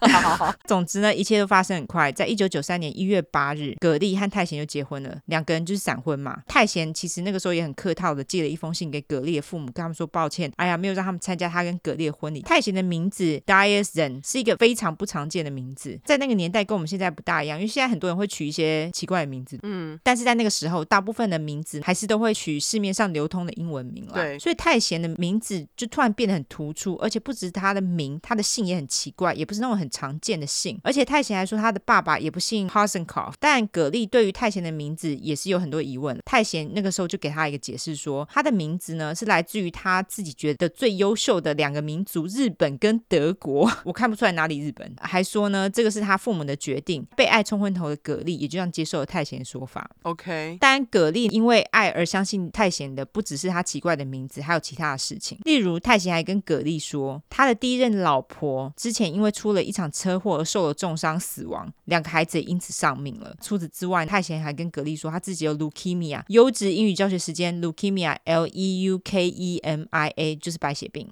OK，太贤说他因为有这个病，所以时间不多了，他才决定将自己所有的时间拿来找治疗癌症的解药，而他自己就是他实验的对象。这也是为什么他现在还活着的原因，因为这个治疗癌症的解药他已经研究出来了，而且也吸引了很多投资者愿意乖乖的把钱交出来，所以太贤才表示他现在完全不用担心钱的问题。当然，除了这个解药之外呢，太贤还表示他还发明了一个机器哦，而且他说他还申请专利，说这个机器可以把人类的基因图画出来。那为了保护这个珍贵的机器，他还把这个机器拆成五个部分，并且把这每个部分放在不同的大学里，这样子就没有人可以把这个机器给偷走了。好虎烂的人哦！因为我们现在已经知道，就是癌症还没有解药。对，我们现在资讯流通嘛，可是你自己想，那时候是一九九零年代啊，对，就大家可以被他骗，其实可以理解。对对对对对，虽然他这么胡烂，你以为这个是最扯的吗？并不是。太贤还声称，他可以从培养皿还有试管当中制造人类。哦，他也跟他的投资者们说，这项技术将为他带来很多钱，所以大家也都非常乐意把钱钱交给他。然而，舌灿莲花的太贤也不是那种狗狗滴的粘人精啦。在他跟某些人说他这些前卫的发明的时候呢，假使对方对他所说的话有一丝丝的怀疑，他也不会缠着人家，转身就走人，寻找下一个会相信他的人。由于太贤看起来也的确一直都有钱，所以葛丽也就相信了太贤所说的话，对他的话毫不质疑。葛丽在来美国之后呢，他其实也马上就找到了一份工作，他在银行做出纳员。据说葛丽就是一个模范员工，不管是同事或者上司都对他赞不绝口。虽然太贤讲的话有点怪怪的，但是葛丽跟太贤的生活其实有一阵子过得都还蛮不错的。他们两个人都开着名贵的车。一九九六年，两人也都搬进了贵贵豪宅。在这个时候，太贤经常出差，而且他出差都是他自己一个人。虽然太贤之前就已经很常出差了，但是在两人住进了贵贵豪宅之后，泰贤在家的时间反而越变越少，他出差的次数变得更频繁。但葛丽也开始觉得很奇怪，就想说，哎，是怎样这样子？所以他就问泰贤说：“你为什么这么常出差？”那泰贤给他的理由则是，他说他要出城做手术啦，他得要为那些出了严重车祸的女人跟小孩做手术。虽然说泰贤给了葛丽这些理由，但是葛丽这个时候也发现泰贤不大对劲。但是刚刚就说过了，大家知道九零年代不比现在啦，你要查一个人上网就可以查到很多资讯。但是九零年代网络没有那么发达，更何况葛丽跟太贤还存在着文化差距。所以虽然我们现在听太贤讲的一些事情很唬烂，但是却花了葛丽一些时间才开始质疑。那另一个让葛丽起疑的地方是太贤在家里弄一个秘密房间，而且那个房间只有太贤能进出，只要太贤不在的话，那个房间永远都是锁着的。啊，有秘密房间？对，是说谁会在家里弄一个只有自己能进出的房间？这一定有鬼嘛？这是蓝胡子吧？如果是这样，我就离婚了。对啊，但是葛丽却没有，因为葛丽虽然觉得奇怪，，但他想说啊，是是美国人都这样？因为他不懂，嘿，所以也就算了。一九九六年，两个人他们除了搬到新家之外，泰贤和葛丽也开始积极尝试想要生小孩。据说葛丽是想要小孩没错啦，但是泰贤在这个时候突然变得超级积极，还表示他是他们家最后一人，必须要弄个小孩把他的血脉传下去才行。因此这个时候的泰贤呢，变得有点半强迫葛丽必须要生个孩子。在试了几个月之后，一直都没有下文，所以他们就去看了医生，做了检验之后才发现，原来葛丽是不孕的体质，因此没有办法生小孩。两个人大家都非常失望。为了弥补这个缺憾呢，泰贤跟蛤蜊就一起养了一只狗。但是过没多久，有一天狗就突然一直抽搐，没多久就不动了。到兽医院的时候已经来不及了，嗯、狗就这样死了。那兽医说，可能是有人喂狗吃巧克力或是葡萄啦。有养狗人都知道，这两样东西是绝对不能喂的哈。对。然而这只狗死了，泰贤跟蛤蜊又再养了一只。但是可能是他们家豪宅的风水不好，我完全乱说。第二只狗也有一天不知道干嘛，葛丽回家就发现狗暴毙了。是泰贤杀的吗？好像不是。Oh, OK，没有证据证明是他杀的。总之死了两只狗，让葛丽非常伤心。然而有一天泰贤出差过后，他在回家的时候，他的手上去抱了一个新生儿，才一个月大。哈？蛤蜊看到当然觉得杀小这婴儿是怎样？对啊。泰贤于是解释说，这个男孩的名字叫做 Dimitri，我们就直接叫他小弟。他是一个墨西哥孤儿，是一个朋友给他的。我就想说，是狗是不是？朋友给你小孩，你就收了这样？婴儿可以这样给，是不是？从我第一次对啊，对，好，OK，好。总之，他就说我们现在就要来领养这个婴儿这样子。蛤蜊听了，虽然觉得满头问号，但是由于他们本来也就真的想要小孩，而且泰贤本来就是一个很奇怪的人，所以他也没有太深究，就真的跟泰贤一起领养了这个儿子。发生了这么多奇怪的事情，蛤蜊都默默的吞下接受了。但是接下来发生的事情却很难让他继续吞。一九九八年一月，泰贤出差，只留下葛丽跟小弟在家的时候，葛丽开始收到一堆女人们打来电话，这些女人们都表示想要找太贤。而当葛丽一一询问他们是谁、为什么要打来等等的问题，其中一个女人表示她是太贤的未婚妻。啊，听到这个女人这么说，葛丽当然就是又震惊又伤心又生气嘛。而且她是一个人只身来美国，家人都不在身边，现在还有小弟要抚养，她哪里都不能去啊。对啊。那也在过了几天之后呢，葛力有一天发现太贤那个秘密房间的门居然没有锁。既然葛力已经怀疑太贤背叛他，现在他对于这个秘密房间当然就是很好奇嘛，所以他就决定进那个房间去一探究竟。葛丽也的确在那个房间找到了泰贤背叛他的证据。他在房间内找到了许多其他女人写给泰贤的情书。除此之外，葛丽也发现另外一个惊人事实，那就是泰贤的名字根本就不是泰贤。啊，这个叫泰贤的人根本就不存在。那么，这个跟葛丽结了五年婚又抚养了一个孩子的男人到底是谁呢？接下来就来揭晓。等一下，那他跟他结婚的时候，他就是用假名结婚哦？对啊，而且他有假的那个 Social Security Number，就是社会安全码。哇哦，好。这样也行，哈。我觉得在美国其实假造身份还算蛮容易的，因为它跟台湾不大一样。台湾你要去登记户籍嘛，这边好像不用。而且当时又一九九二，我觉得现在可能比较难一点点，可能，但是以前可能简单很多。对，总之泰贤的名字呢，其实叫做 Armen Shevitz，跟那个虾梅子同姓哎。没错，好好一样瞎。总之，我现在就用他的真名阿面来叫他。好好，那这个阿面他不是在瑞士出生的，他在德州休斯顿出生的。生日要来喽，他生日是一九六五年三月五日。妈呀，暌违已久的双鱼座。哦耶！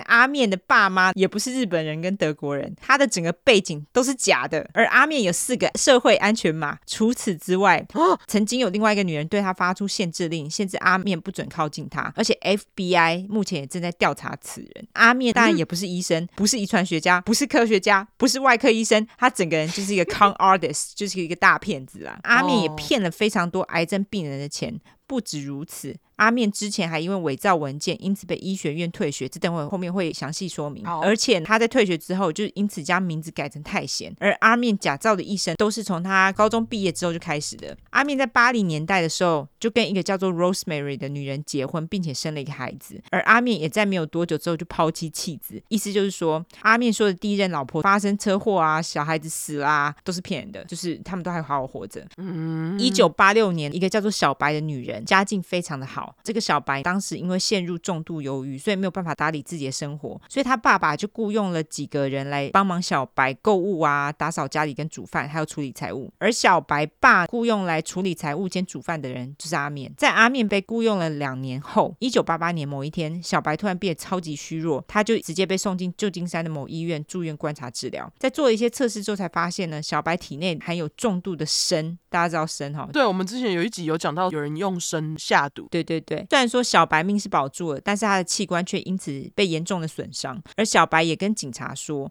他记得在住院的前一天吃了阿面煮的鸡肉跟蔬菜，他还记得那时候那个节瓜吃起来怪怪的，味道很怪，有点苦又有点酸。而当晚阿面还一直不停的跟小白确认他是否吃了蔬菜，还坚持他要把那些蔬菜都吃完。小白他其实蛮喜欢阿面的，毕竟他很有趣嘛。对。但是阿面对他下毒却是不争的事实。对于要指控阿面，小白他自己心里也是蛮挣扎的。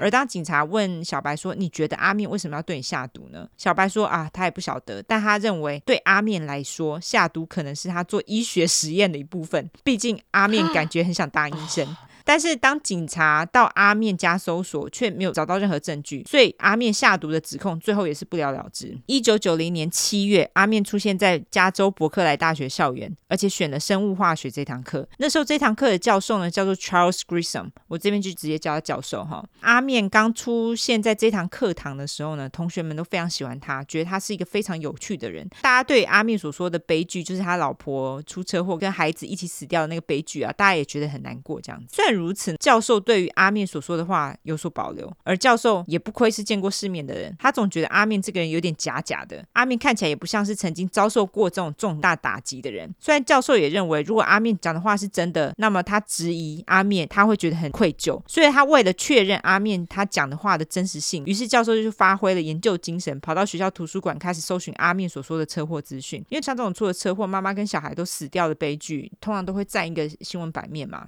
不管是大是小，对，但是教授怎么找都找不到。为了更确定他没有错过任何新闻，他还特地跑到史丹佛大学的图书馆搜寻，也没有找到。果然是教授哎，对啊，收集资料，对，为了这个还收集资料，所以这个时候教授当然就心里就有个底嘛，就想说这个人可能是一个骗子。阿面在上课的时候，他有一个很奇怪又莫名的嗜好，那就是他非常喜欢抽同学们的血，因为阿面声称他抽血是为了要做实验用的啦。但是教授后来也发现，阿面也抽了他第一个老婆的血，而且还放了第一个老婆的血的小管子在学校的冷藏库里面，完全不知道为什么。你是说他所谓的已经死掉的老婆的血吗？对，靠北，这是不是很莫名？对，很莫名。对，而且据说阿面的这个嗜好啊，已经持续多年啊。而且由于阿面那个时候实在太常帮同学们抽血了，就是动不动就要同学让他抽血，很怪哎，就很奇怪嘛。那教授就有点受不了了，所以他有一天就把阿面拉到旁边跟他说：“你不要再抽同学们的血，你的举动也太奇怪了吧。”接着有一天。阿面就跟教授说他不来上课了，然后他就搬到犹他州注册犹他州立大学的医学院。但是没多久，阿面马上就被退学了，因为学校发现他的实验报告是假造的，连声称从加州医院拿到的推荐书也是假的。除此之外，他还声称自己结婚就可以拿到那个联邦奖学金，他那时候根本就未婚，所以他换那奖学金也被停了。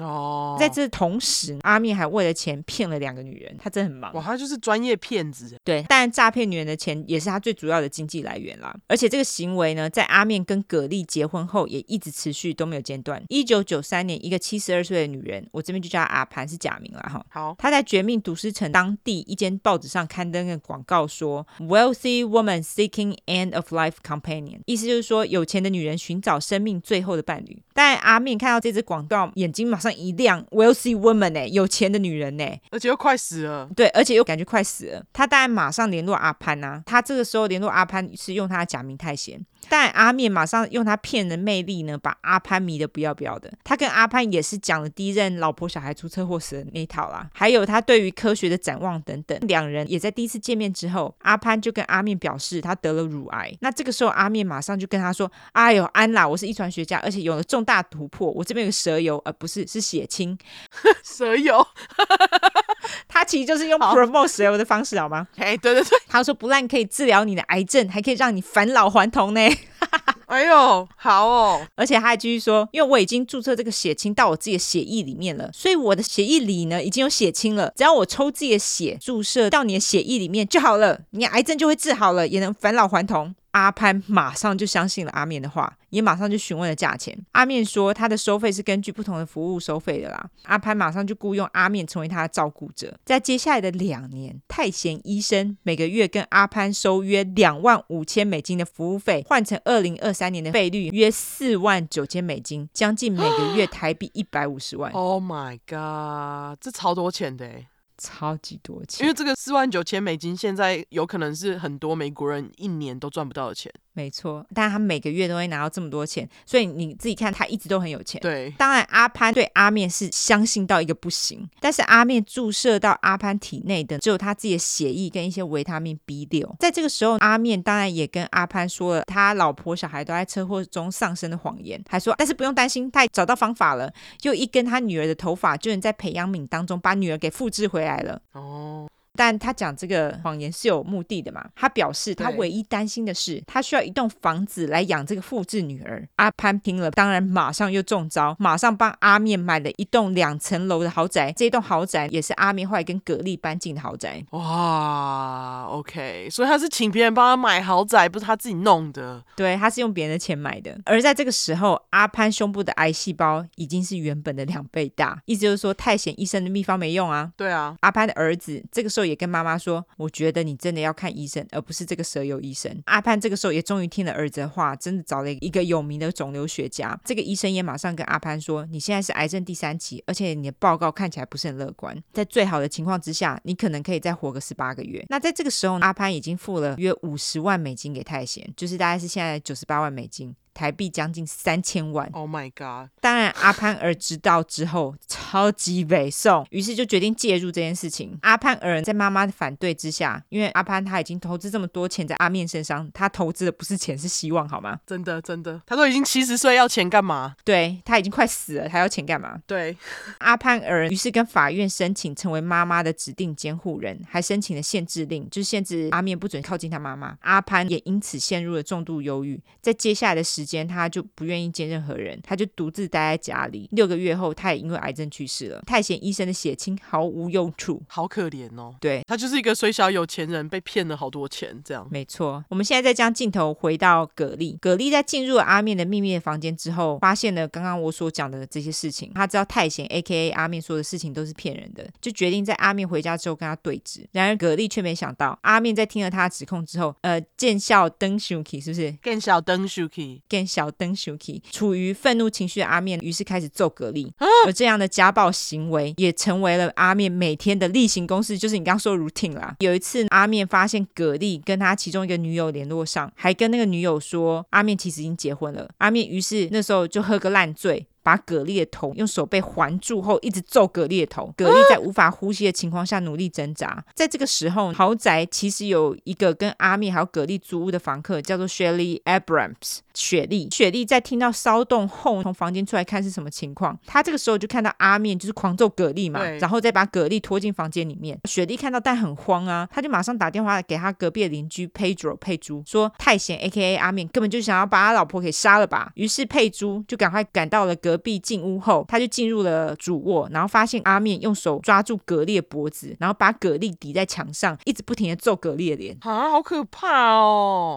真的，到底是干嘛啊？因为我其实有看到葛丽的照片，她看起来是很小一只的女生哎，而且她看起来很瘦小哎，对，她看起来就是很瘦小，然后被这样抓着揍，到底是三小啊？所以佩珠看到这一个状况之后，就赶快用自己的肉身挤进两人的中间，阿面也因此松手，佩珠就叫葛丽赶紧逃跑，而且报警。在警察到现场之后，看到葛丽的伤势，他们马上就逮捕了阿面，并多项的家暴罪起诉阿面。但是你们以为阿面从此之后就入狱，葛丽就没事了吗？并没有，阿面他最后被保释了，而这个家暴案件也从来都没有成功的开庭审判过。大概在一年过后，所有的起诉也都被撤销不了了之。啊？为什么？你知道阿面有很多钱，他大概请了一个不错的律师，我猜。哦，好吧，好鸡掰。阿面无法预期的暴力性格，也成为格力生活痛苦的来源。格力现在觉得生活毫无希望，但是他不知道如何是好。一九九九年一月某一晚，格力跟阿面一起在床上看电视，阿面突然转身对格力说，他想要格力明天跟他一起到凯悦饭店一起办一些事情，并且说你明。明天绝对要开车上高速公路到凯悦饭店哦。但是他却不解释说为什么他坚持要格力这么做。接着在两人入睡之后，阿面下了床。这个时候葛丽听到阿面走到车库，所以他就跟了过去。葛丽一打开车库门，就看到阿面在葛丽平常开的 BMW 下面，似乎想要弄松葛丽的车轮胎。于是葛丽就问阿面说：“你是不是想要杀了我？因为你坚持要我开高速公路，现在你要把我的轮胎弄松，整个就很奇怪啊。”对，结果阿面却连回答都没有回答。而是突然攻击葛丽，把他压在地上。葛丽在挣扎过后成功的逃离了阿面，他就逃到邻居佩珠家。那佩珠让葛丽进门之后，就叫他赶快躲起来。这样，这个时候的阿面也跑到了佩珠家，开始跟佩珠对峙，然后扭打起来。没多久后，警察就到了现场。警察接着陪葛丽回家拿一些东西之后，就离开了阿面。这个时候，葛丽也终于受够了阿面，他就申请了限制令，让阿面不得靠近他。葛丽后来在离原本的豪宅三公里处。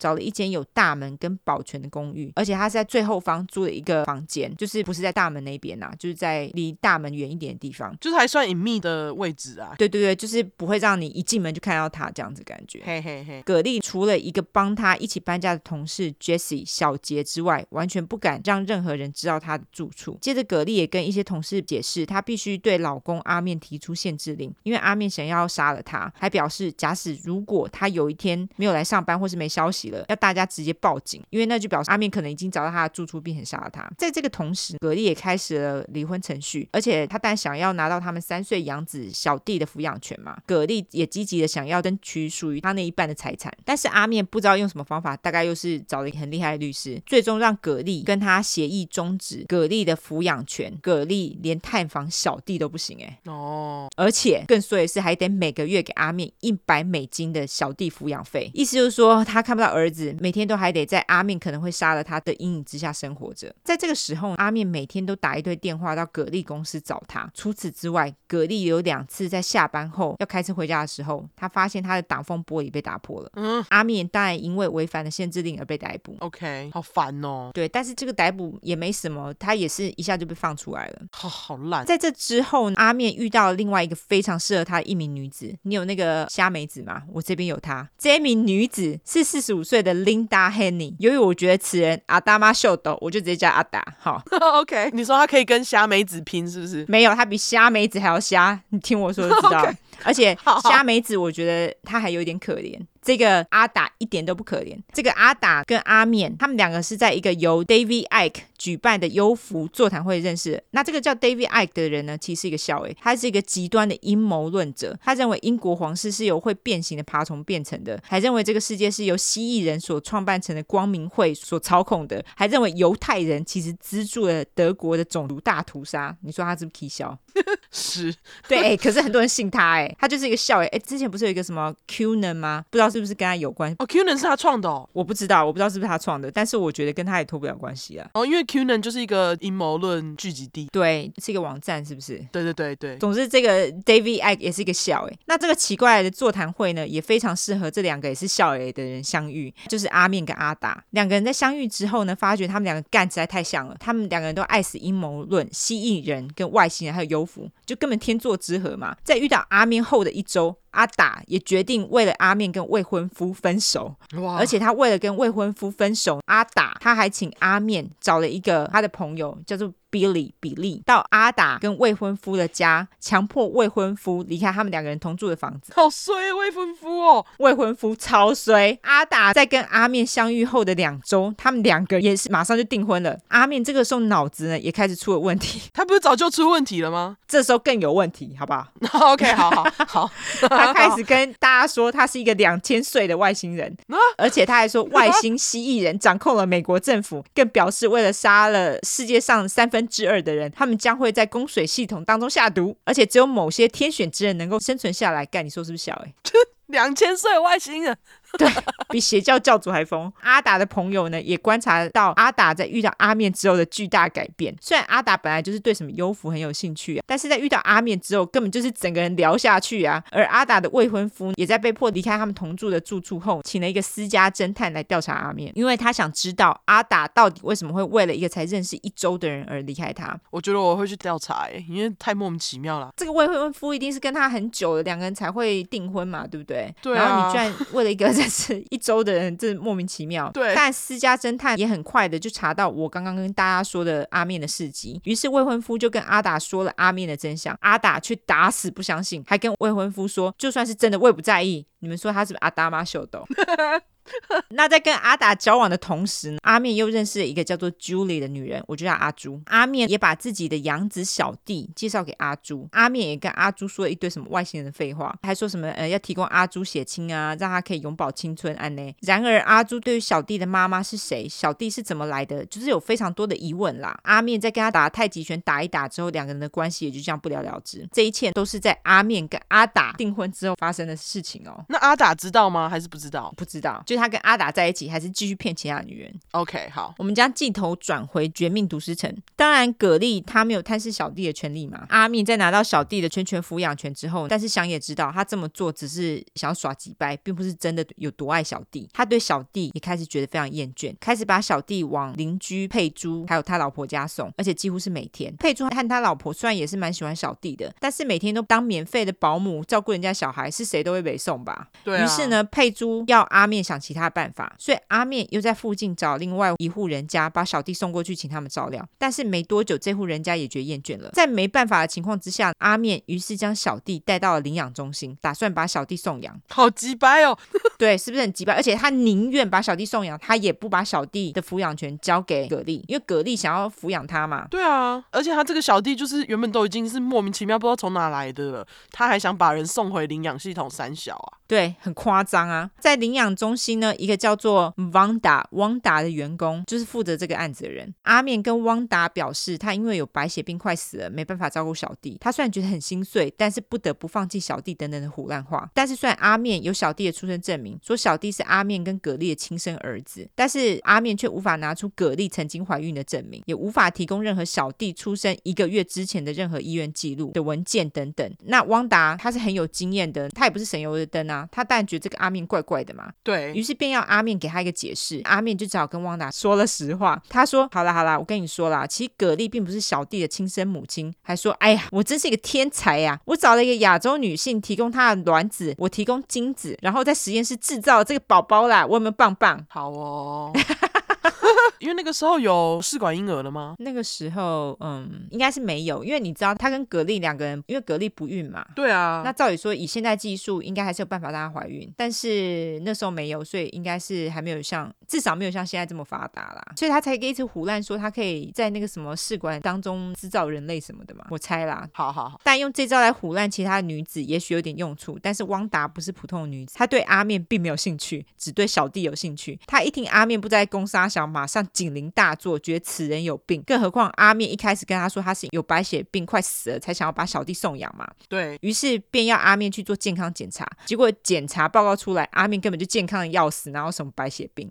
汪达在得知这个消息之后，于是就认为好喽，够喽，就打了通电话给 FBI，因为他觉得阿面绑架了小弟，嗯、而且他觉得阿面这个人很奇怪。于是就在汪达打给 FBI 表示阿面很奇怪的同时，小弟的领养程序却不知道为什么还是照常进行，小弟也因此很快就被领养走了啊，所以他就无法阻止小弟被领养这件事情。总之呢，一九九九年八月二十七日。小弟就被送到了新家，那格力对此事也是毫不知情，他也是从此之后就再也看不到小弟。一九九九年九月九日，格力下班后在开车回家的途中，他停下来就去寄了一封信回去马来西亚给他的父母。回到家之后，格力在七点零三分打电话给电话公司，接着格力的一个好朋友打电话给他，但是格力却没有接电话。后来那个朋友又打了好几通，仍然没有人接电话。隔天通常都会准时上班，格力却没有进公司。天哪，还记得吗？蛤蜊曾经跟他同事说，假使有一天他没到公司的话，要他们立刻报警。所以当天早上八点十五分，格力的上司就马上报警了。在这个同时呢，帮格力搬家的同事小杰也开车到格力的住处，想说看看是发生什么事了。当小杰到了格力的住处之后，发现格力的车子还在家里，于是小杰就敲了敲格力的公寓门，但是没有人应门嘛，所以他就请了公寓管理员帮忙开门。在开门之后，小杰没看到格力，但是在格力公寓内的橘色毯子上看到有三个很大的湿湿的污渍，看起来。来是刚被用那种地毯清洁蒸汽机洗过的样子。警察在到了现场后，在跟小杰还有公寓管理员谈过之后，他们只提到一个名字，那就是阿面。所以警察就开车前往阿面的住处。但是等到警察到了阿面家之后，他们发现阿面家的前门敞开，而且屋内空空如也，里面什么都没有，就是连家具都没有，就是什么屁都没有。他已经跑走了，是不是？对，他就已经闪人了。嘿，所以现在警察只能找看看是不是有其他人认识阿面，然后可以帮忙找到阿面。毕竟阿面是他们唯一的嫌疑人。警察后来呢，在葛力的住处发现了一些文件上有阿达的签名，所以警察就前往了阿达家，询问阿达是否知道阿面在哪。阿达也马上否认，他说：“哦，我不知道阿面的去向，我也从来都没有听过葛力这个人，什么忙都帮不上。”然而在警察离开后，阿达人就不见了。因为他是故意跟其他人借的车离开，而且似乎是有意躲避警察，他还刻意待在饭店当中不回家。嗯。所以就有鬼嘛，所以他是在帮阿面。等会你就知道为什么了。好，九月十四号，警察接到了三个女人打来的电话，三人都表示阿面打电话给他们，还威胁他们。尤其是第三个打电话的女人，在阿面刚威胁完她之后，她一挂电话，马上打电话报警。警察一听到阿面就是他们头号嫌疑犯嘛，嘿，于是就请那第三位打电话给他们的女人，因为她才刚挂完阿面的电话，用电话拨新六九。在以前手机还不发达的年代，因为那时候还不流行那种什么来电显示。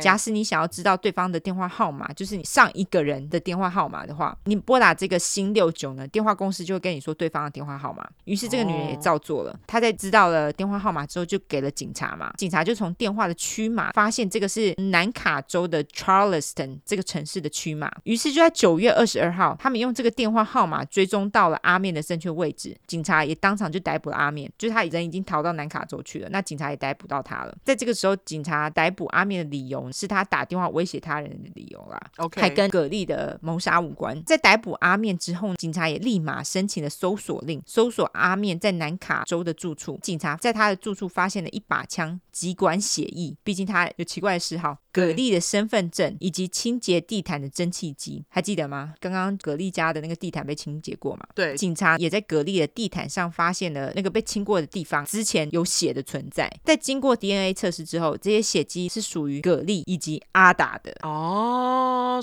警察发现这些的意思就是说，阿达其实帮忙阿面杀了葛丽。除此之外，还记得比利吗？就是那个阿面的朋友帮阿达把未婚夫从住处移除的那个比利，他也在杀害葛丽这件事情帮了一把。他在离绝命毒师城约一个半小时的一个小镇叫做 Magdalena，有一个打猎专用的小木屋。警察就从小木屋当中搜索到了一个帆布，帆布内包了带血的衣服，还有 duct tape 封箱胶带，然后那个血迹也确定是葛丽的血迹。在封箱胶带上还找到了一根黑长发。经过测试之后，确认是属于阿达的。除此之外，警察在阿达家的阁楼找到一把忍者刀，据说是在蛤蜊消失的早上购买的。警察也认为这个就是杀害格力的凶器啦。哎呀，忍者刀就是那种有点类似武士刀的东西哦。检方最终并没有以谋杀罪起诉比利，因为他们找不到有力的证据来证明比利其实是有参与杀害格力的。OK，最终只以破坏证据罪来起诉他，他就因此入狱啦，就是有服刑，但是他服的刑没有很长。至于阿面跟阿达两个人，在一九九九年十一月十一日时以谋杀葛丽被起诉，但是遗憾的是。最终，警察跟检察官还是无法得知阿面跟阿达到底是怎么杀害葛丽的，因为葛丽的尸体从来都没有被找到过，他们不肯说到底在哪里。什么啊？好可怜哦！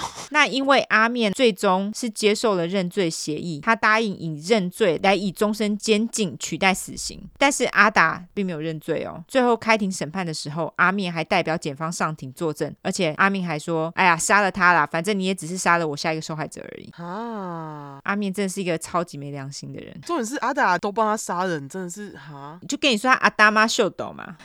他真的阿达，真的是不是？好好，这个阿面反正也是不知道在嚣张个屁啦。那在二零零三年四月，陪审团决定阿达有罪嘛，阿达也因此被判了七十三年的刑期，一直到现在他还是声称自己是无罪的。嚣张的阿面在二零二零年一月的时候提出申请废止他的刑期，我不知道他为什么有脸提出申请啦。对，但是大家都知道接下来发生什么事情，也就是疫情开始了嘛，所有的案件都被拖延了，所以到现在还不知道阿面的案子到底会怎么被判决，我们就等着看了。好啦，我们来一个小弟的后续吧。好，据说小弟后来被一个很棒的家庭收养了，也因此平安健康的长大。至于小弟是怎么来的呢？又是另外一个让人伤心的故事。小弟的妈妈其实是一名来自加拿大的日本人，她的肚子在被阿面搞大了之后，他就回到了日本生下小弟。而阿面在跟他联系上了之后，就跟他说：“哎呀，小弟有罕见的遗传疾病啦，而且阿面就是声称他自己是遗传学家嘛。对，他说他可以治愈小弟，所以他要这个女人把小弟交给他。所以这个女人居然就乖乖从日本跑到了美国，把小弟交给击败的阿面之后，就回到日本了。”然后从此之后就再也没有看到自己的儿子了，好衰哦！不但被搞在肚子，然后还看不到自己的儿子。还好小弟后来被很棒的家庭收养，但是这个妈妈也好可怜。对，这妈妈就是很可怜啊，就是莫名哎，我觉得这个阿面真的是整个人都非常的莫名哎，他就是一个烂人哎，好烂哦，他超级烂的。对，重点是阿达居然就去帮他杀蛤蜊，而且他到底是怎么找到蛤蜊家的？我不懂，感觉是跟他回家就下班后。对，毕竟只有阿面不能接近他嘛，但是他可以。哦，对。啊，对，所以我觉得他跟踪蛤蜊并不是一件太难的事情。老实讲，蛤蜊搞不好也不知道阿达跟阿面的关系，应该不知道。对啊，然后他可能就觉得阿达只是一个陌生女子。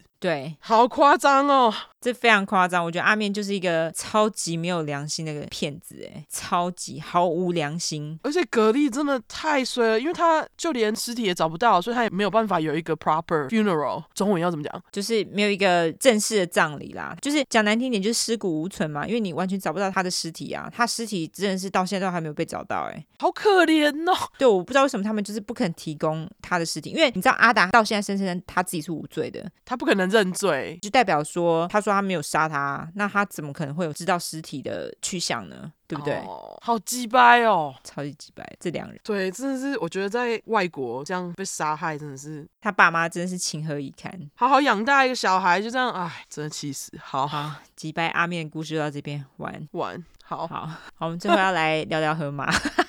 好，对对对对，因为我们最近两个人都在好好生活，觉得好像生活没什么好讲的，嘿。对，所以，我们打算来跟大家讲一个有趣的小新闻。对，这个新闻我觉得还真的蛮妙的，因为大家都知道那个哥伦比亚非常有名的毒枭叫做 Escobar 嘛，艾斯卡巴，就是那个在 Netflix 的那部叫什么？Narcos。对，我刚刚差点讲 Nachos，Nachos。拿球是食物，对，拿球是食物。Narcos，对对对，它就是第一个故事嘛，那部很好看，推推大家可以去看。第一部是最好看的，对，因为有那个 Pedro，对，哦，帅爆，哦，他真的帅爆。你最近有想看那个 The Last of Us 吗？我想看呢，可是那个不是 HBO 吗？对，嗯，可是你们家不是有 HBO 吗？哦，那个那个被停了。好好好，好看，好看，那好好，好想看，他超帅，他很可爱，哦，他真的超帅，而且他很可爱。他现在说他自己是个 daddy，真的看到他就会想要叫他 daddy。你不会吗？就是你这看他就会哦 daddy，就你会想要叫他。对，反正他真的很帅了，好了，对对，我们现在是要聊河马，不是要聊他。对，河马，我们要聊河马，先从他开始。对对，那总之就是 Escobar，因为他那时候贩毒赚很多钱嘛，然后他也从美国走私了四只河马。他是从美国走私的吗？对，他是从美国动物园走私了四只河马。对，那后来他死了之后，那个河马就被野放了。对，就被野放。然后重点是他养的是一公三母。对，大家知道这是什么意思吗？意思就是生到爆，一次会有三只一起生。对，然后那只公河马就是有三位老婆，所以它根本就是生爆。而且据说就是他们这四只河马，我有特地去查，Escobar 好像是在一九九三年被杀死的嘛。哎，对对对对，所以他在这三十是三十年间吗？还二十三十年间吗？三十年间，对，因为现在二零二三了嘛。对，所以在三十年间，河马繁衍了一百多只。啊，对对，他们就是在那个距离 Escobar 家附近两百五十公里远处呢，他们就在那里繁殖了一大堆河马，到现在是一百三十到一百六十只。对，很 多只河马，就是他们当局曾经试图，就想要帮他们结扎，还有就是注射避孕药来控制河马的那个人口，呃，河马马口马口没成功，避孕措施能避掉的孕有限呐、啊，所以就他们还是一直生。嘿，对，因为毕竟他们在野外，有时候你不知道是不是每只都已经注射到，或者是已经结扎之类的，所以。对对对，他们还是继续生，而且因为他们在当地并没有天敌，对，所以他们就是生到爆，然后他们就是可以攻击别的动物这样子。对，而且因为据说他们的粪便也造成当地河川的污染。哦，对对对，对，所以现在哥伦比亚才突然觉得，哎，这个好像需要处理一下。他们要处理就是七十只，我我猜应该就是大概一半这样。然后他们总共要送七十只出去，包括就是雄性河马、公河马跟母河马。对。然后其中六十只要运到印度，十只是要运到墨西哥这样子。没错。我觉得这个很夸张哎，他们怎么会等到就是繁衍这么多只才处理这些河马啊？之前都没有好好想。对，重点是艾斯卡巴的那个后患到现在还在。对。就是河马，这不只是他的 cocaine，不只是骨科碱，还有他的河马。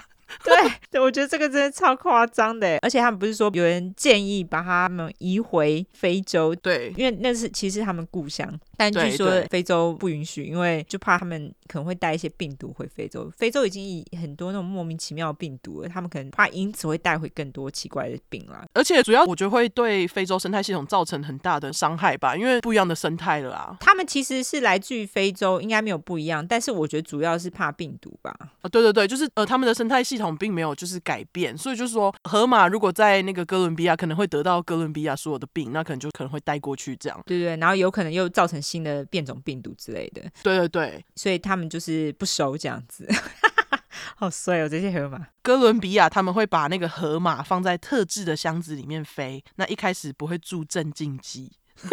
对，我不知道为什么不注射，哎，就注射一下就好了嘛，就以防万一。不知道我觉得蛮恐怖的，哎，对啊，一个这么大的野生动物，你不注射镇静剂可以吗？对啊，而且河马还蛮凶的，欸，而且它们那么重，而且它们攻击力很大。之后有机会我再来讲一个那个动物真实犯罪。欸、不是，是跟河马有关吗？跟河马有关，河马很凶，嘿，好好好，好没问题。对，那总之，总之就跟大家说一下这个新闻，因为这新闻我觉得还蛮扯的。对他，然后哥伦比亚把这些河马叫做 cocaine hippos，哈，对，cocaine，就是 可卡莫名其妙河马。